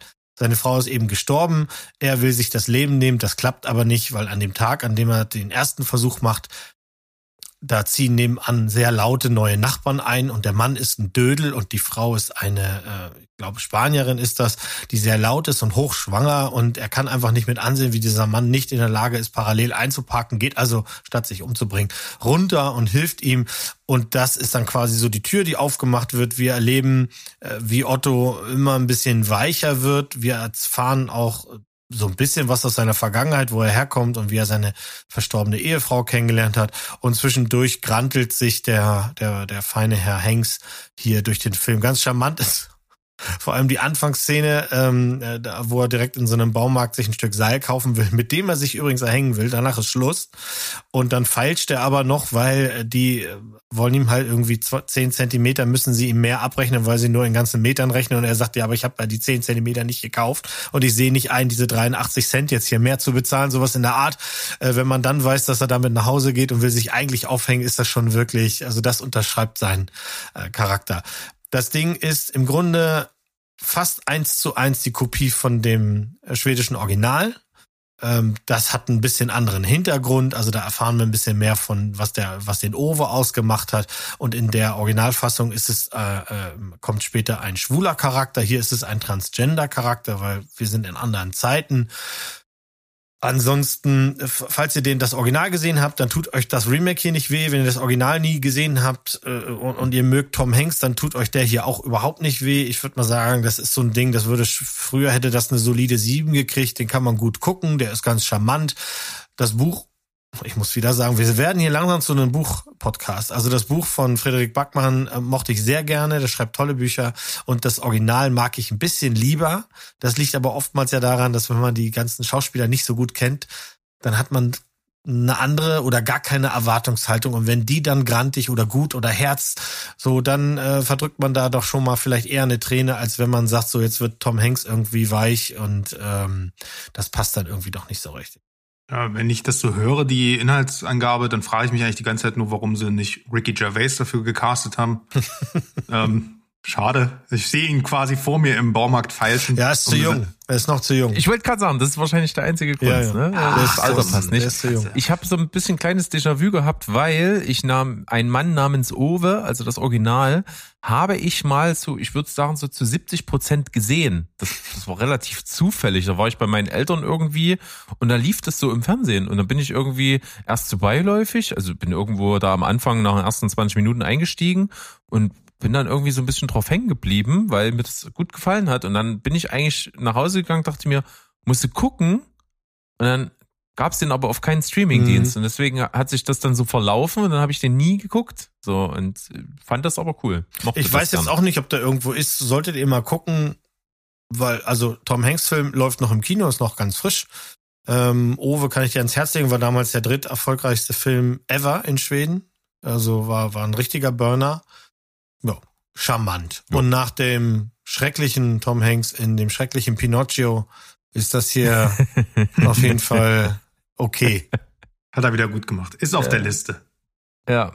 Ich habe jetzt noch was im Gepäck, wo ich nur mal kurz so einen kleinen, so einen kleinen Winker an unseren Steven rausschicken möchte, denn äh, ich habe was, was ihm und mir, äh, mir auf jeden Fall, ihm, wenn er es sehen würde, das Herz vielleicht brechen würde, denn ich habe einen ja, Frühstücksfilm gedacht, dass ich den gucke. Und zwar ist es schon äh, vordergründig irgendwie ein Liebesfilm gewesen mit Alison Brie in der Hauptrolle, die ich einfach total gerne mag. Ich finde die toll. Das ist ein aktueller Film, der heißt Jemand, den ich mal kannte. Kann man auf Prime sich anschauen, ist da frei verfügbar. Hab so, hab die, den Trailer gesehen, dachte mir, ah, hier, Romcom, Alison Brie, sofort, ich schlag zu, das, das wird der nächste Shit. Und dann schafft es dieser Film, das ist das, die zweite Regiearbeit von dem übrigens im realen Leben Mann von Alison Brie, Dave Franco. Das ist sein zweiter Film. Und da dachte ich mir auch, okay, gut, der wählt sich aus und macht so. Und es, es funktioniert nicht. Er schafft es, eine Schauspielerin, die ich so gerne mag, in einer Art von Film, die darauf ausgelegt ist, dass die mich, dass das mich so, ich mal, in, in so eine warme Kuscheldecke irgendwie hüllt, die ich so genießen kann beim, beim Frühstücken, äh, schafft es, dass sie mir einfach unsympathisch ist. Den ganzen Film über ist mir ihre Figur und sie unsympathisch. Das, das wandelt sich nicht wirklich. Das ist so komisch geschrieben, dass ich mir denke, boah, das hätte man doch an so vielen Stellen irgendwie anders und besser machen können. Es ist, es ist wirklich pur klischeebeladen. Sie ist eine, sie spielt eine Frau, die ist aus ihrer kleinen Heimatstadt weggegangen nach Hollywood irgendwo, um da Autorin zu werden, hat auch irgendwie zwei Staffeln von so einer Reality Format gemacht, so, so eine seelenlose Show, wie so, die so Dating und Backen irgendwie kombiniert. Also so absoluter Schwachsinn, der beim Publikum gut ankommt. Und sie wird nach ihrer zweiten Staffel dann irgendwie dort abgesägt, kehrt in ihre Heimatstadt zurück, findet ihr, trifft ihre Jugendliebe wieder und flammen wieder Gefühle auf. Und aber nein, der will ja gerade heiraten und naja, also mehr als mehr Klischee geht nicht und äh, es ist auch absolut nicht mehr und nicht weniger als das. Und es ist aber dazu eben so komisch geschrieben, dass da so ganz komische Werte vermittelt werden und sie halt einfach nicht funktioniert für mich. Und das fand ich unglaublich schade. Ist auch einfach kein guter, empfehlenswerter Film. Das Einzige, was er ist, er ist sehr solide gedreht. Er sieht gut aus, er ist gut ausgestattet. Er hat ein ganz cooles Department so für, für die, für die Sets, in denen das stattfindet, so die Häuser und wie diese Kleinstadt inszeniert ist und wie die ganzen Elemente, die die Szenerie so lebendig machen und wie die Klamotten so ausgewählt sind. Das ist alles cool, das macht Sinn, das ist wertig, da ist richtig Geld reingeflossen, das sieht man schon, so verhältnismäßig für so eine Art von Film. Aber die Figuren funktionieren nicht, es sind alle unsympathisch und Spaß macht's auch nicht. Es ist für, ein, für eine reine Romanze ist es nicht tiefgründig genug, für eine, für eine Komödie ist es bei weitem nicht witzig genug äh, weder Fisch noch Fleisch, irgendwie nichts Halbes, nichts Ganzes. Hat mir nicht gut gefallen. Ähm, ich würde mir mal das Regiedebüt von Dave Franco reinziehen. Das ist so ein bisschen so ein, ein bisschen Psycho-Thriller-mäßig angehaucht, heißt, glaube ich, irgendwas mit Strand, der Strand oder das Strandhaus oder so ähnlich. Würde ich mir mal reinziehen, bin ich jetzt nur irgendwo rangekommen, aber ähm, ich weiß nicht, was er hier vorgehabt hat. Vor allen Dingen nicht mit seiner Ehefrau in der Hauptrolle. Irgendwie komisch. Hm.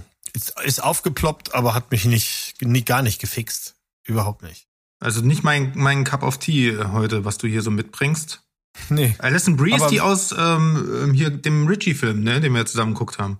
Oder wer ist das? Ja, unter anderem. Äh, nee, das ist Aubrey Plaza. Ah. Nein, das ist Aubrey Plaza, die er meint. Ah, oh, Ach, Aubrey Plaza war bei Parks and Rec und und ja. äh, ähm, Alison Brie ist aus Community. Ja, und die Hauptrolle bei Glow.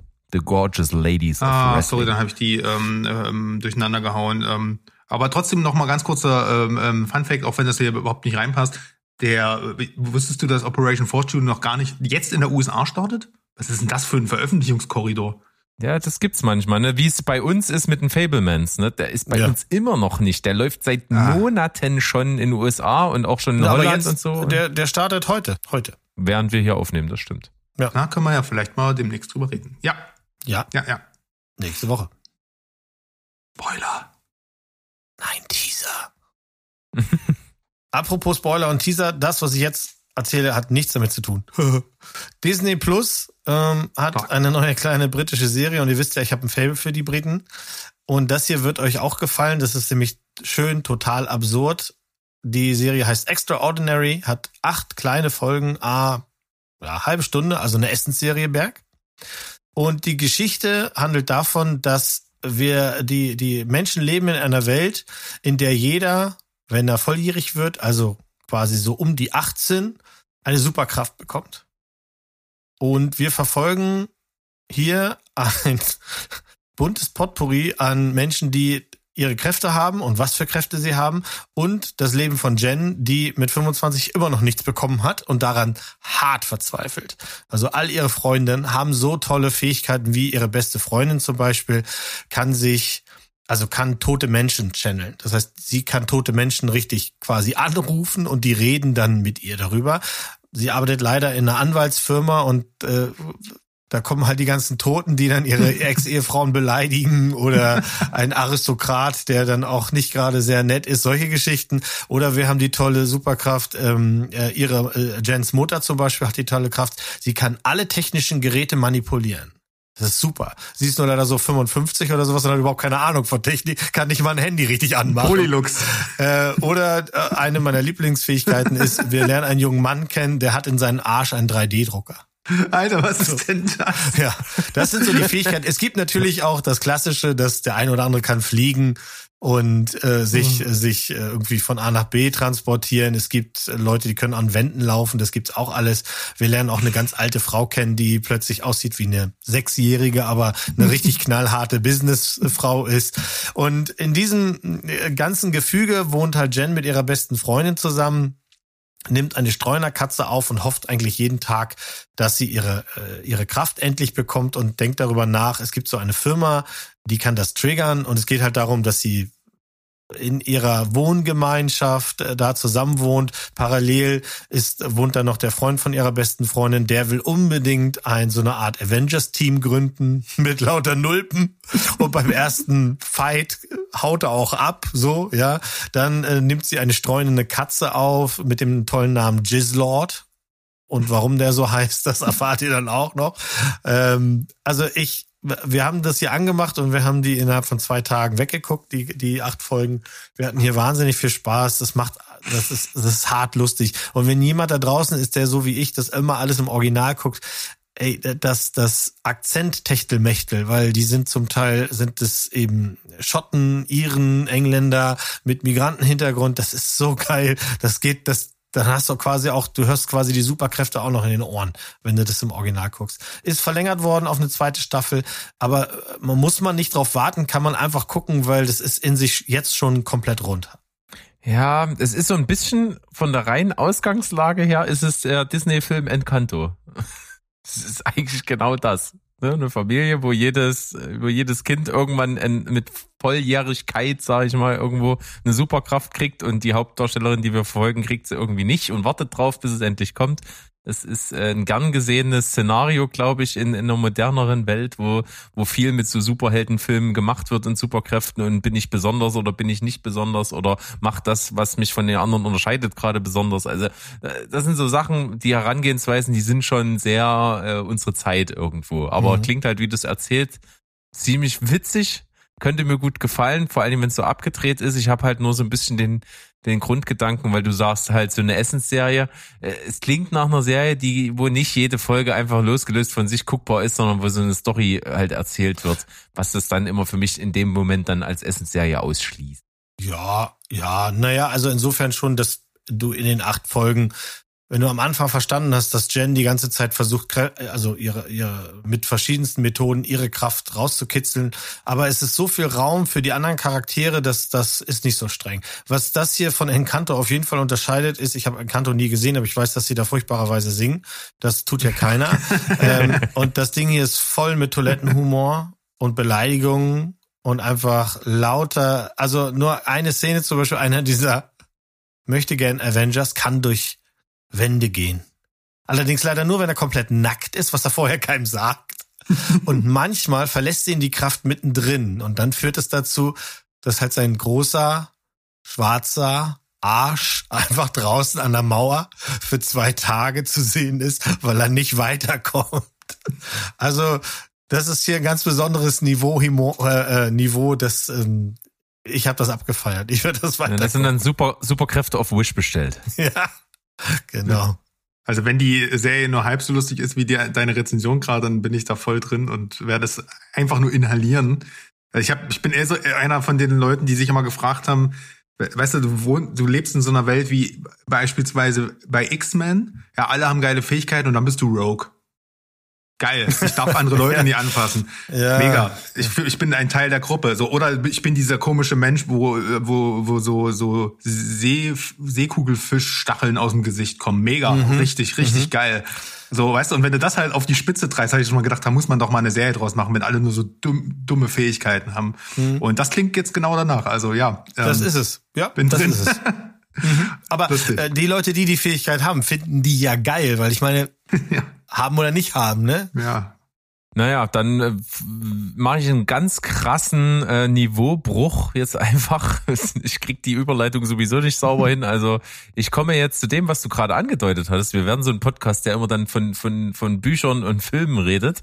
Äh, ich habe hier einen Film, der, sag ich mal, die Verfilmung eines Romans darstellt, der weltweit sehr gefeiert wurde. Das habe ich sogar, als ich noch nicht gelesen habe, mitbekommen, dass dieser Roman halt irgendwie weltweit durch die Decke geht. Und zwar ist es der Gesang der Flusskrebse. Klingt so ein bisschen, könnte auch eine Rosamunde Pilcher Verfilmung sein. Im Sumpf mit Rednecks, keine Ahnung. es spielt auf jeden Fall in den Sümpfen Louisianas, was ich als Setting, wer mich kennt, geil finde. Da, da kriegst du mich ja. Mit äh, US, Hinterland USA, am besten noch äh, Südstaaten in, in den Sümpfen irgendwo, da bin ich dabei. Als Setting ist das schon geil.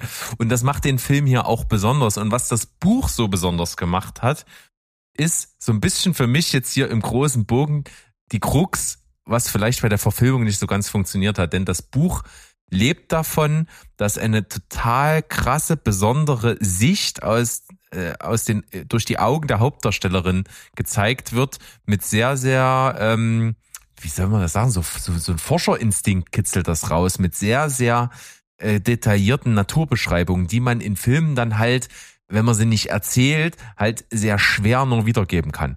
Aber worum geht's? Wir sind hier, äh, wie gesagt, in den Sümpfen Louisianas. Da sind also auch viele Menschen, die dort irgendwo leben und dann mit ihrem Boot immer raustuckern, vielleicht finden, was der Sumpf so hergibt und das dann irgendwo verkaufen und davon eben ihr bisschen Geld machen, um da in ihrer kleinen Hütte irgendwo zwischen äh, Krokodilen und Libellen und äh, Glühwürmchen zu leben. So ganz blöd gesagt.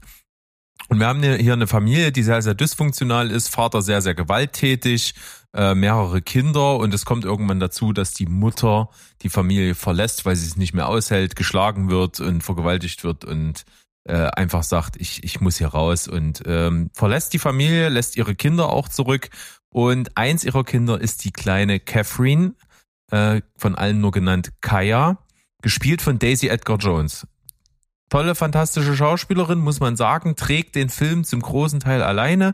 Und wir sehen quasi hier die Geschichte, wie dieses junge Mädchen irgendwann ganz alleine ist, weil auch ihre Geschichte, äh, Geschwister sich alle aus dem Staub gemacht haben und sie einen Großteil ihrer Kindheit mit ihren sehr gewalttätigen, äh, alkoholsüchtigen Vater verbracht hat, der sich vielleicht auch das eine oder andere Mal in ihr vergangen hat. Es wird alles nur so ein bisschen angedeutet, aber keine Bilderbuchjugend, ist auch nie zur Schule gegangen, hat sie nicht ausgehalten und irgendwann verlässt auch der Vater die Szenerie und verschwindet und sie ist irgendwann alleine und wächst als das Sumpfmädchen auf. Wird auch quasi, ähm, lebt dort im, im, im Marschland im sogenannten, in der Schule aufgepasst hat, weiß, was das ist.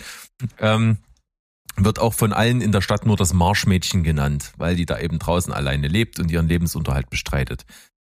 Die ist zwar nicht gebildet, aber dafür äh, ist sie sehr pfiffig, äh, klug, versucht dort durchzukommen, ist eine Überlebenskünstlerin und nimmt die Natur mit ihren eigenen ganz persönlichen Augen wahr. Und deswegen erklärt sie sich alle Begebenheiten, die in der Welt passieren, vor allen Dingen soziale Interaktion zwischen Menschen, Menschen, warum sich Menschen so verhalten, wie sie sich verhalten, erklärt sie sich immer mit äh, so Analogien aus der Natur mit so Verhalten, was sie bei eben Glühwürmchen oder bei äh, Schildkröten oder sowas beobachtet. Und das äh, erklärt, damit erklärt sie sich ihre eigene Welt. Und das ist das, was das Buch habe ich gelesen, so besonders macht, diese Beschreibung der Natur und diese Übertragung allegorisch von Natur zu menschlichen Verhalten und dass sie sich deswegen so verhält, wie sie sich verhält. Und im Verlaufe der Geschichte kommt es dann eben dazu, dass sie irgendwann ja ein- eine junge Erwachsene ist, so Anfang 20 und ein, äh, ein Jugendlicher in dem Ort tot aufgefunden wird und man kommt schnell auf den Trichter, dass sie das wohl gewesen sei und sie wird dann eben ins Gefängnis gesteckt und wird der Prozess gemacht und ein Anwalt aus dem Ort nimmt sich ihrer an, äh, lernt sie kennen, hört ihre Lebensgeschichte und verteidigt sie dann in diesem Mordprozess. Und wenn du jetzt mal dieses ganze Setting mit Sumpf und Mädchen allein aufgewachsen und Naturbeschreibung und so, wenn das alles wegnimmst, ist das ein super trivialer Film über einen Mordfall, war sie es oder war sie es nicht. So. Also das ist nichts Besonderes per se. Besonders wird das Buch und dann auch der Film eben durch diese, durch diese Parallele mit dieser Natur und so allen drum und dran. Und ich glaube, das kann man in einem Buch geiler umsetzen und ist bestimmt in dem Buch auch geiler umgesetzt als im Film. Der Film gibt sich alle Mühe. Der sieht fantastisch aus, der ist einfühlsam, der hat äh, tolle Naturaufnahmen, auch so von so kleinen Krebsen und so kleinen Getier, was da rumfliegt und Sumpfpflanzen und so. Das macht alles so eine besondere Stimmung. Aber ich glaube, diese Faszination, die weltweit das Buch ausgelöst hat, das, das fängt der Film nicht ein. Zumindest ging mir das so. Und ich sag dann am Ende, ja, ist ein ganz guter Film gewesen, tolle Schauspielerin, tolle Bilder, Story auch spannend erzählt, aber es ist jetzt nichts Weltbewegendes. Man kann sich das mal angucken. Der Gesang der Flusskrebse ist sicherlich ein Blick wert. Ich muss ja sagen, das Sumpfmädchen klingt schon stark wie so eine Folge von Dinos, ne? Da bin ich gleich äh, invested. Aber ähm, ich, da gehst du gleich mal raus und füllst deinen Vorrat an schimmlichen Brot auf. Ganz genau. ne? Ähm, Nee, nee, wie einfach vom Sumpfmonster entführt und lebt dann in diesem. Äh, da gibt's ja auch so ein kleines äh, Ökosystem. Äh, jetzt schweife ich leider ab. Ähm, ich finde, das klingt trotzdem irgendwie nicht ganz. Also, falls du es versucht hast, jetzt so ein bisschen abzuwerten, es hat nicht gereicht. Ich bin immer noch so ein bisschen investiert und interessiert. Gerade weil das Setting irgendwie cool klingt. Ähm, ich glaube, ich riskiere es mal. Das ist auch die Stärke des Films, also ganz ja. klar. Das Setting ist cool und die Hauptdarstellerin ist auch cool. Wenn ich sie auch, im Gegensatz zu meiner Frau, meine Frau fand sie sehr gut in der Rolle. Ich finde sie ein bisschen fehlbesetzt. Ich finde sie ist, ich weiß nicht, ja, das ist vielleicht klischeebehaftet, aber für so ein Mädchen, was irgendwie in Sümpfen aufgewacht hat, aufgewachsen ist, ist sie irgendwie mir zu hübsch. es ist irgendwie, ja, vielleicht ein bisschen viel Klischee, aber ich, ich stelle mir da was hinter, hinterwäldlerischeres vor als sie. Ja, also mich hat der nicht gekriegt. Mich hat er gar nicht, ich habe man, davon habe ich einen Trailer gesehen und das fand ich schon so ein bisschen mittelschnarch. Ich habe auch überhaupt kein Fable für die Schauspielerin, also. Aber für Krebse.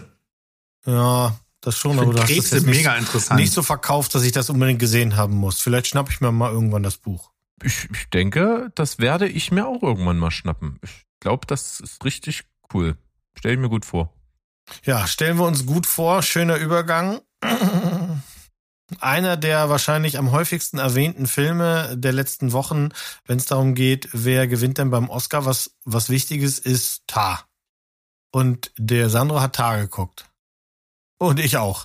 Jetzt schiebst du wieder alles zu mir, oder was? nein, nein, nein. Soll ich, ich kurz auch. über Tar reden? Nein, nein. Nein, nein. Ja, das, das machst du gleich. Ich erzähle ganz kurz, äh, das hatten wir ja so vereinbart. Was ist Tar? Worüber, wor, worüber reden wir? Tar und das ist so ein Satz, der hat mich in letzter Zeit echt geärgert. Also äh, hm. Tar ist Tar ist ein Film von Todd Field und äh, die meisten Kritiken fangen an mit ist ein Film ist der Film von Todd Field. Ich weiß nicht genau, was die mir sagen wollen.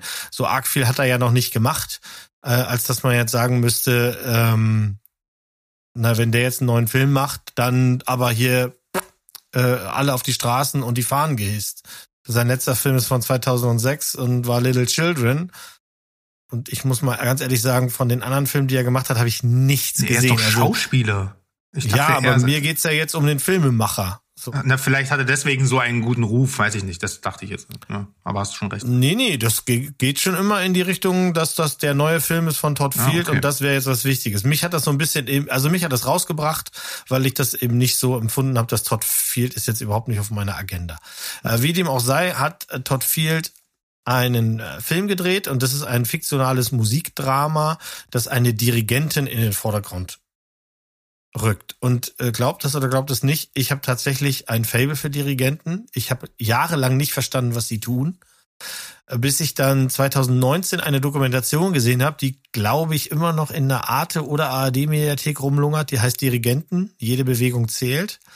Und da werden ähm, 24 junge Dirigenten treten quasi äh, wie so in so einem äh, Deutschland sucht den Superstar äh, Ding auf, um den, der neue Welt der weltbeste äh, Dirigent zu werden. Ich habe nie verstanden, was Dirigenten machen.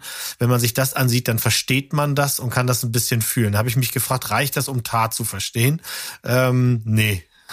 reicht nicht so, reicht nicht so wirklich, weil die Synopsis ist folgende, diese fiktive Person, die wir hier verfolgen, heißt Lydia Tarr und das ist, das ist die erste Frau, die jemals als Chefdirigentin äh, ein großes deutsches Orchester ähm, leiten soll.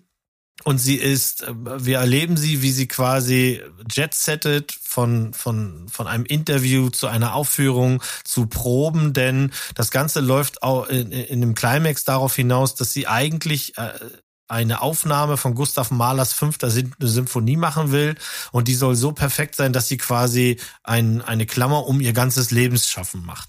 Ähm, die ist super ambitioniert. Die ist eine Frau, die als Frau in einer lesbischen Beziehung ähm, sich in einer Männerdomäne bewegt. Also die großen Dirigenten sind alles Männer.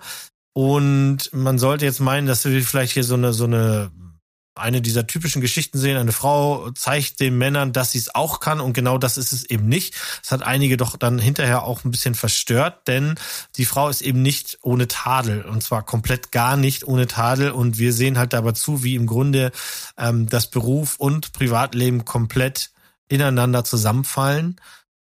Großartig gespielt von eben Kate Blanchett Nina Hoss ist auch dabei, die macht auch eine tolle Rolle. Alle anderen fand ich okay. Ein bisschen abgeturnt war ich von Mark Strong. Die Haare. Viel zu viel Haar, der arme ja. Mann. Äh, was mich am meisten also ich, also Tar ist so ein bisschen schwierig zu erklären. Man will nicht so viel verraten. Im Grunde könnten wir aber den gesamten, die, den, die gesamte Handlung runterrattern und es gibt gar nichts zu verraten, weil man weiß schon, dass es auf etwas hinausläuft, was wir nicht erwarten. Aber es ist jetzt kein Scheinmalan-Twist, sondern es ist eine spannende Geschichte, die viele, viele Leute abstoßen wird. Die Lauflänge wird viele Leute abstoßen. Und ich glaube, außer dass sie den Oscar bekommen wird, wird in Deutschland kaum jemand darüber reden. Wie siehst du es? Tja, also wo fange ich an? Der Du hast recht, das ist wirklich schwer, bei dem Film zu reden. Also erstmal würde ich sagen, er mutet am Anfang an wie ein Biopic. Das hat sogar dazu geführt, dass die Suchanfragen über das äh, Buch Tar über Tar, ne, die hat so eine Höhe, dass sie ihre eigene Biografie schreibt in dem Film, dass das bei Amazon getrendet ist. Ja, also viele Leute haben nach da, nach diesem Film geglaubt, diese Person gibt es. Das spricht eigentlich schon mal für die Inszenierung, finde ich. Und das ist allerdings bei Fraktus genauso. Bei was? Fraktus. Fraktus. Über die fiktive Techno-Band äh, wo, im, im, wo der ganze Film davon handelt, dass diese Band eine Reunion macht und äh, auch der Film fängt an mit so einer teilweise Mockumentary, wo H.P. Baxter und sowas Leute zusammensitzen und sagen, wie sehr sie Praktus in ihren ganzen künstlerischen Schaffen geprägt haben und dass sie überhaupt angefangen haben mit Musik machen, weil es Fraktus gibt. Und du guckst diesen Film und wenn du es nicht weißt, dass es diese Band halt einfach nicht gibt, bist du danach in dem Glauben, okay, die, die, die Band hat es wirklich gegeben. Also vielleicht ist es so ein bisschen das. Ich weiß nicht, wie ich von Tar jetzt auf Fraktus komme, aber ich glaube, es ist ein ganz guter Move gewesen. Ja, für mich mal, ich muss jetzt den Bogen zurückschlagen. Also, aber ich muss kurz sagen, ich habe davon noch nichts gehört, warum auch immer, und ich finde, das klingt super spannend. Das muss ich, ähm, da müssen wir noch mal äh, privat drüber reden. Aber ähm, kurz zu Tar zurückzuschlittern. Ich hatte Angst, dass es ein Orchesterfilm ist. So, und dass er deswegen zu verkopft, zu nischig, und zu sehr, ähm, ich sag jetzt mal, eine Szene beschreibt, die äh, mich langweilt oder nicht, die ich, wo ich einfach nicht genug Interesse mitbringe. Und dass ich deswegen mit dem Film nichts anfangen kann. Das Gute, der Film ist eigentlich gar nicht wirklich ein Musikfilm. Musik spielt gar nicht die zentrale Rolle. Es geht vor allem um Machtmissbrauch, finde ich. Und eigentlich entwickelt sich der Film auch viel mehr am Ende zu einer Art Psychothriller als dass er ein Mu Music Biopic ist. Das ist so ein bisschen der Deckmantel. Aber dennoch ist der Film sehr, sehr, sehr unzugänglich. Vor allem, weil er das nämlich wie folgt macht. Er, er, am, er, am Anfang will der Film dich einfach nur richtig provozieren. Ja, er, er zeigt dir erstmal die Credits zum, zum Beginn, wirklich die kompletten Credits, die normalerweise hinten reinkommen, mit einem scheußlichen Gesang im Hintergrund. Dann gibt es eine 20-minütige Interviewpassage, wo nur Insiderwissen aus Dirigentenfachkreisen ähm, abgefeuert wird. Und du sitzt da und denkst so, ich verstehe nichts, ich mache jetzt aus. Wenn du diesen Punkt überschritten hast, also der, der, dann wird es immer noch ein bisschen schwierig, aber dann kommen so langsam ähm, Szenarien, wo du merkst, wie Lydia Tarr als Mensch tickt.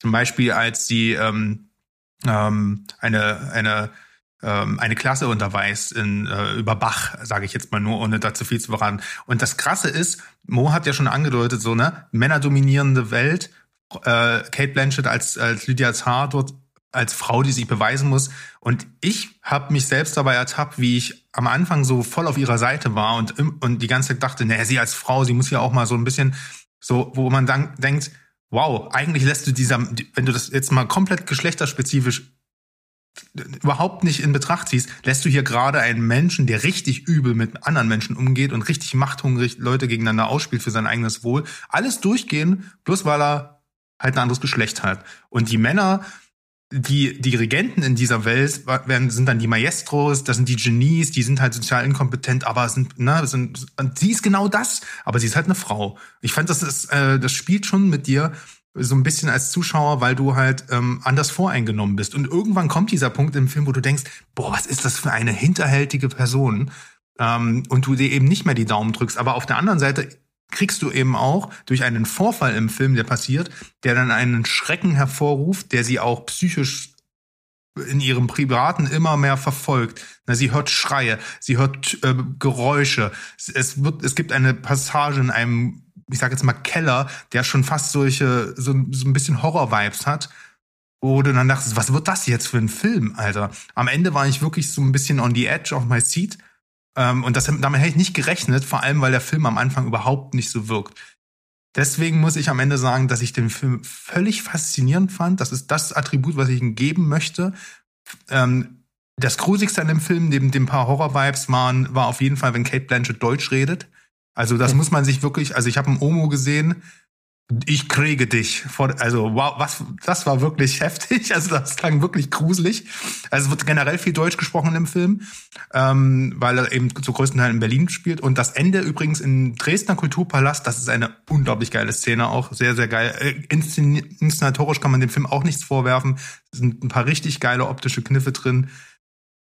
Faszinierend, super schwierig, aber wenn man sich bis zu einer gewissen Stelle durchbeißt, finde ich, lässt er dich nicht mehr los. Und deswegen ist er bei mir so, er könnte besser sein. Es reicht nicht zum Meisterwerk, aber ich glaube, den schaue ich auf jeden Fall noch mal, weil ich ja jetzt weiß, was mich erwartet und mhm. ja, wirklich überrascht, wo der am Ende hinging. Ich glaube, ein Rewatch ist, also man muss den mehr als einmal sehen im Sinne, wenn man das denn möchte.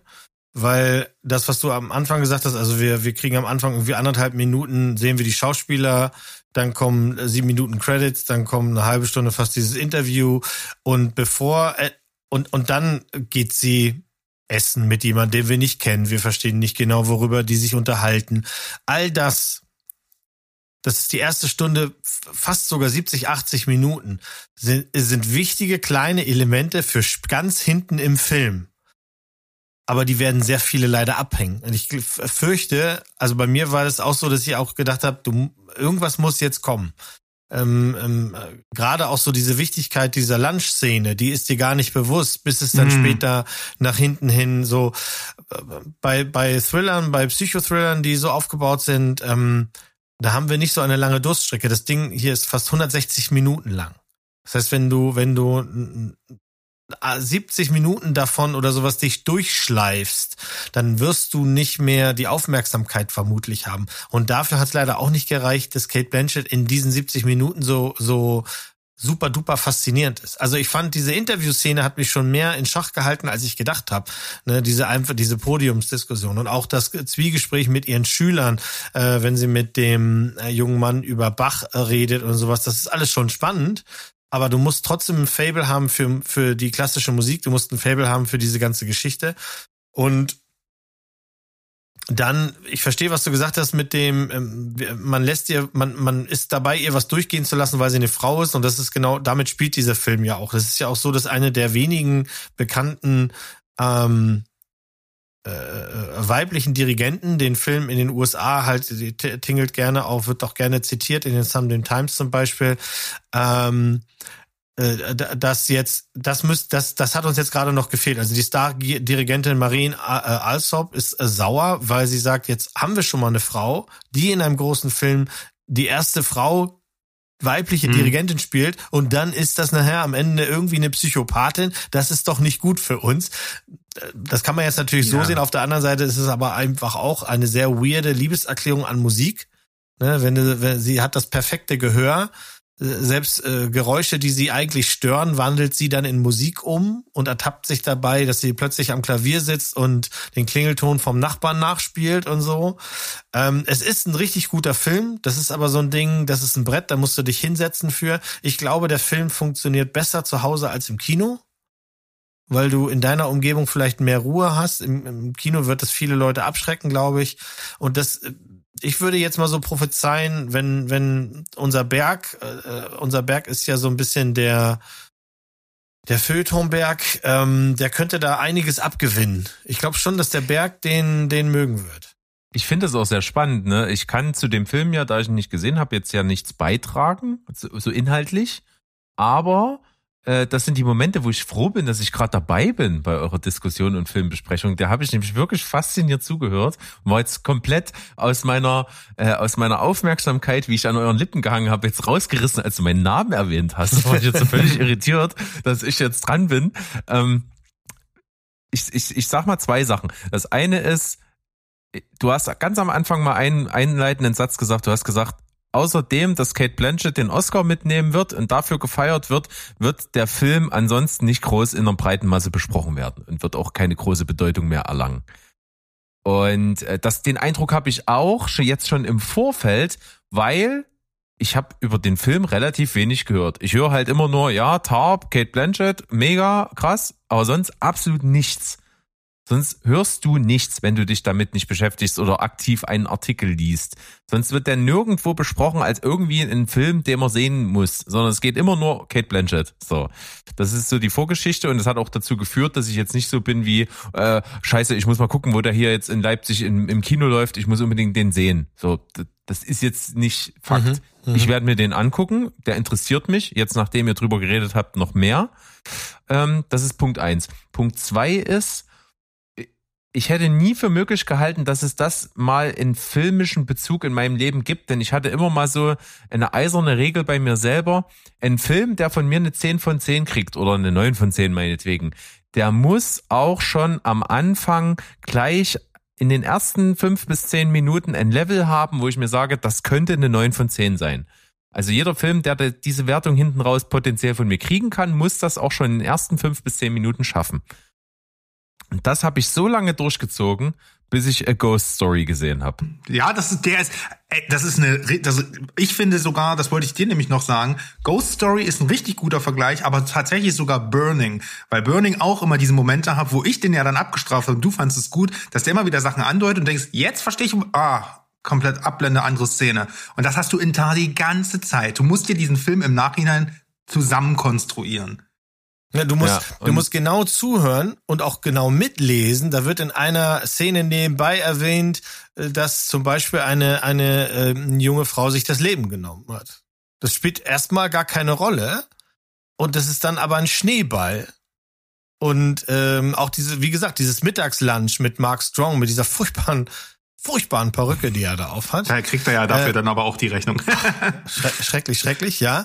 Ähm, die ist ganz, ganz elementar wichtig, weil dieser Typ so elementar wichtig ist, aber du siehst ihn dann eben stundenlang nicht mehr bis zu einer weiteren Szene. Und so spielt Tar mit dir.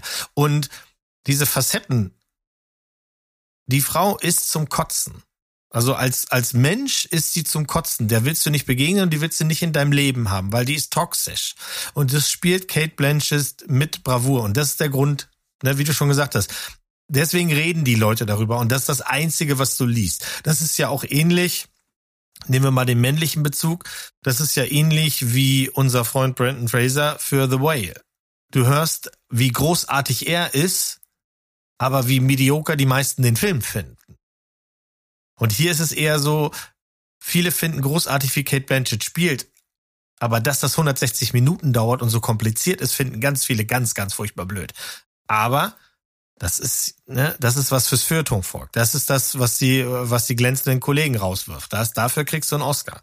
Also, ein Oscar der Herzen geht woanders hin, aber ich denke schon, sie wird den hier äh, mit, mit ziemlicher Wucht abräumen. Ja, also das will ich denn, den, die Klammer will ich dann also schließen. Es war bei A Ghost Story wirklich so, dass es mich eines Besseren belehrt hat. Ich fand den wirklich, die erste Hälfte, kannst du fast sagen, fand ich den zum Kotzen fand ich ihn wirklich, ich dachte mir echt, Leute, ist das euer fucking Ernst? Ich habe mich so auf diesen Film gefreut und das bietet ihr mir an. Ernsthaft muss ich der jetzt wirklich fünf Minuten am Stück dabei zugucken, wie den Kuchen frisst? Das ist doch nicht euer yes. Scheiß Ernst. Und was der am Ende mit mir gemacht hat, hat kein anderer Film in meinem Leben mit mir gemacht. Wie apathisch ich auf der Couch saß, gezittert habe und einfach nur dachte, ich will aus diesem Gefühl nicht mehr raus. Das, das war äh, grandios, deswegen bin ich sehr gespannt, ob dieser Film das auch so schaffen kann auf die eine oder andere äh, ähnliche Weise. Ihr seid ja auf jeden Fall beide sehr positiv und sagt aber eben beide, es ist auch natürlich anstrengend und man muss einen gewissen Willen mitbringen, sich darauf einzulassen. Schauen wir mal, was dann draus wird und äh, ob auch die gute Kate Blanchett hier abräumt. Äh, die kann was, die Frau. Die hat ja auch ihren äh, Oscar für äh, äh, äh, Blue Carol. Jasmine. Äh, War das Carol oder Blue Jasmine? Ich weiß es gar nicht mehr. Das auch und Blue Jasmine auch. Ich glaube, es wäre ihr dritter jetzt, ah, wenn mich nicht alles crazy. täuscht. Hat sie mehr als verdient. Äh, insofern sind wir sehr gespannt. Und da können wir ja auch schon sagen, wenn diese Folge hier von uns rauskommt, sind die Oscars nicht mehr fern. Ja, und wir werden uns auch wie im letzten Jahr wieder zusammensetzen und auch eiskalt zu viert darüber reden das ist zumindest unser Plan. Auch wenn Steven definitiv die Oscars nicht schauen wird und Sandro auch nicht, hat es umso mehr Spaß gemacht, irgendwie zu viert trotzdem letztes Jahr drüber zu sprechen. Habe ich noch äh, sehr, sehr unterhaltsam in Erinnerung, diese Folge. Wir versuchen das dieses Jahr wieder zu reproduzieren und dann äh, euch das beste Oscar-Erlebnis rüberzubringen. Und ich sage mal, haltet danach die Augen offen. Wir freuen uns, euch das wieder präsentieren zu dürfen, haben auch heute wieder äh, einiges geleistet in dieser Folge hier, haben einiges die nächsten Wochen vor uns. Ne? Neben den Oscar-Special geht auch äh, The Last of Us zu Ende. Da werden wir uns auch natürlich uns das nicht nehmen lassen, da mal ein Special zu zu machen. Ähm, wir setzen uns demnächst noch zusammen, dauert aber ein bisschen, bis das für euch rauskommt noch und nehmen eine Folge zu Knock at the Cabin auf, weil wir tatsächlich mal die Konstellation haben, dass wir hier der Literaturpodcast sind und dazu äh, eben äh, nicht nur den Film besprechen, sondern auch das Buch gelesen haben zum Teilen. Also hier kommt einiges. Und weil äh, unser Speedback zu dem Menü auch echt gut bei euch ankam, ähm, wahrscheinlich ist das ein gutes Format. Yes. Und das macht uns auch Spaß, mal so ein bisschen deep reinzudiven in so eine Thematik. Und wenn wir da sogar noch ein Buch mit dabei haben äh, und das alles miteinander kombinieren und vergleichen können, dann sind wir da alle glücklich.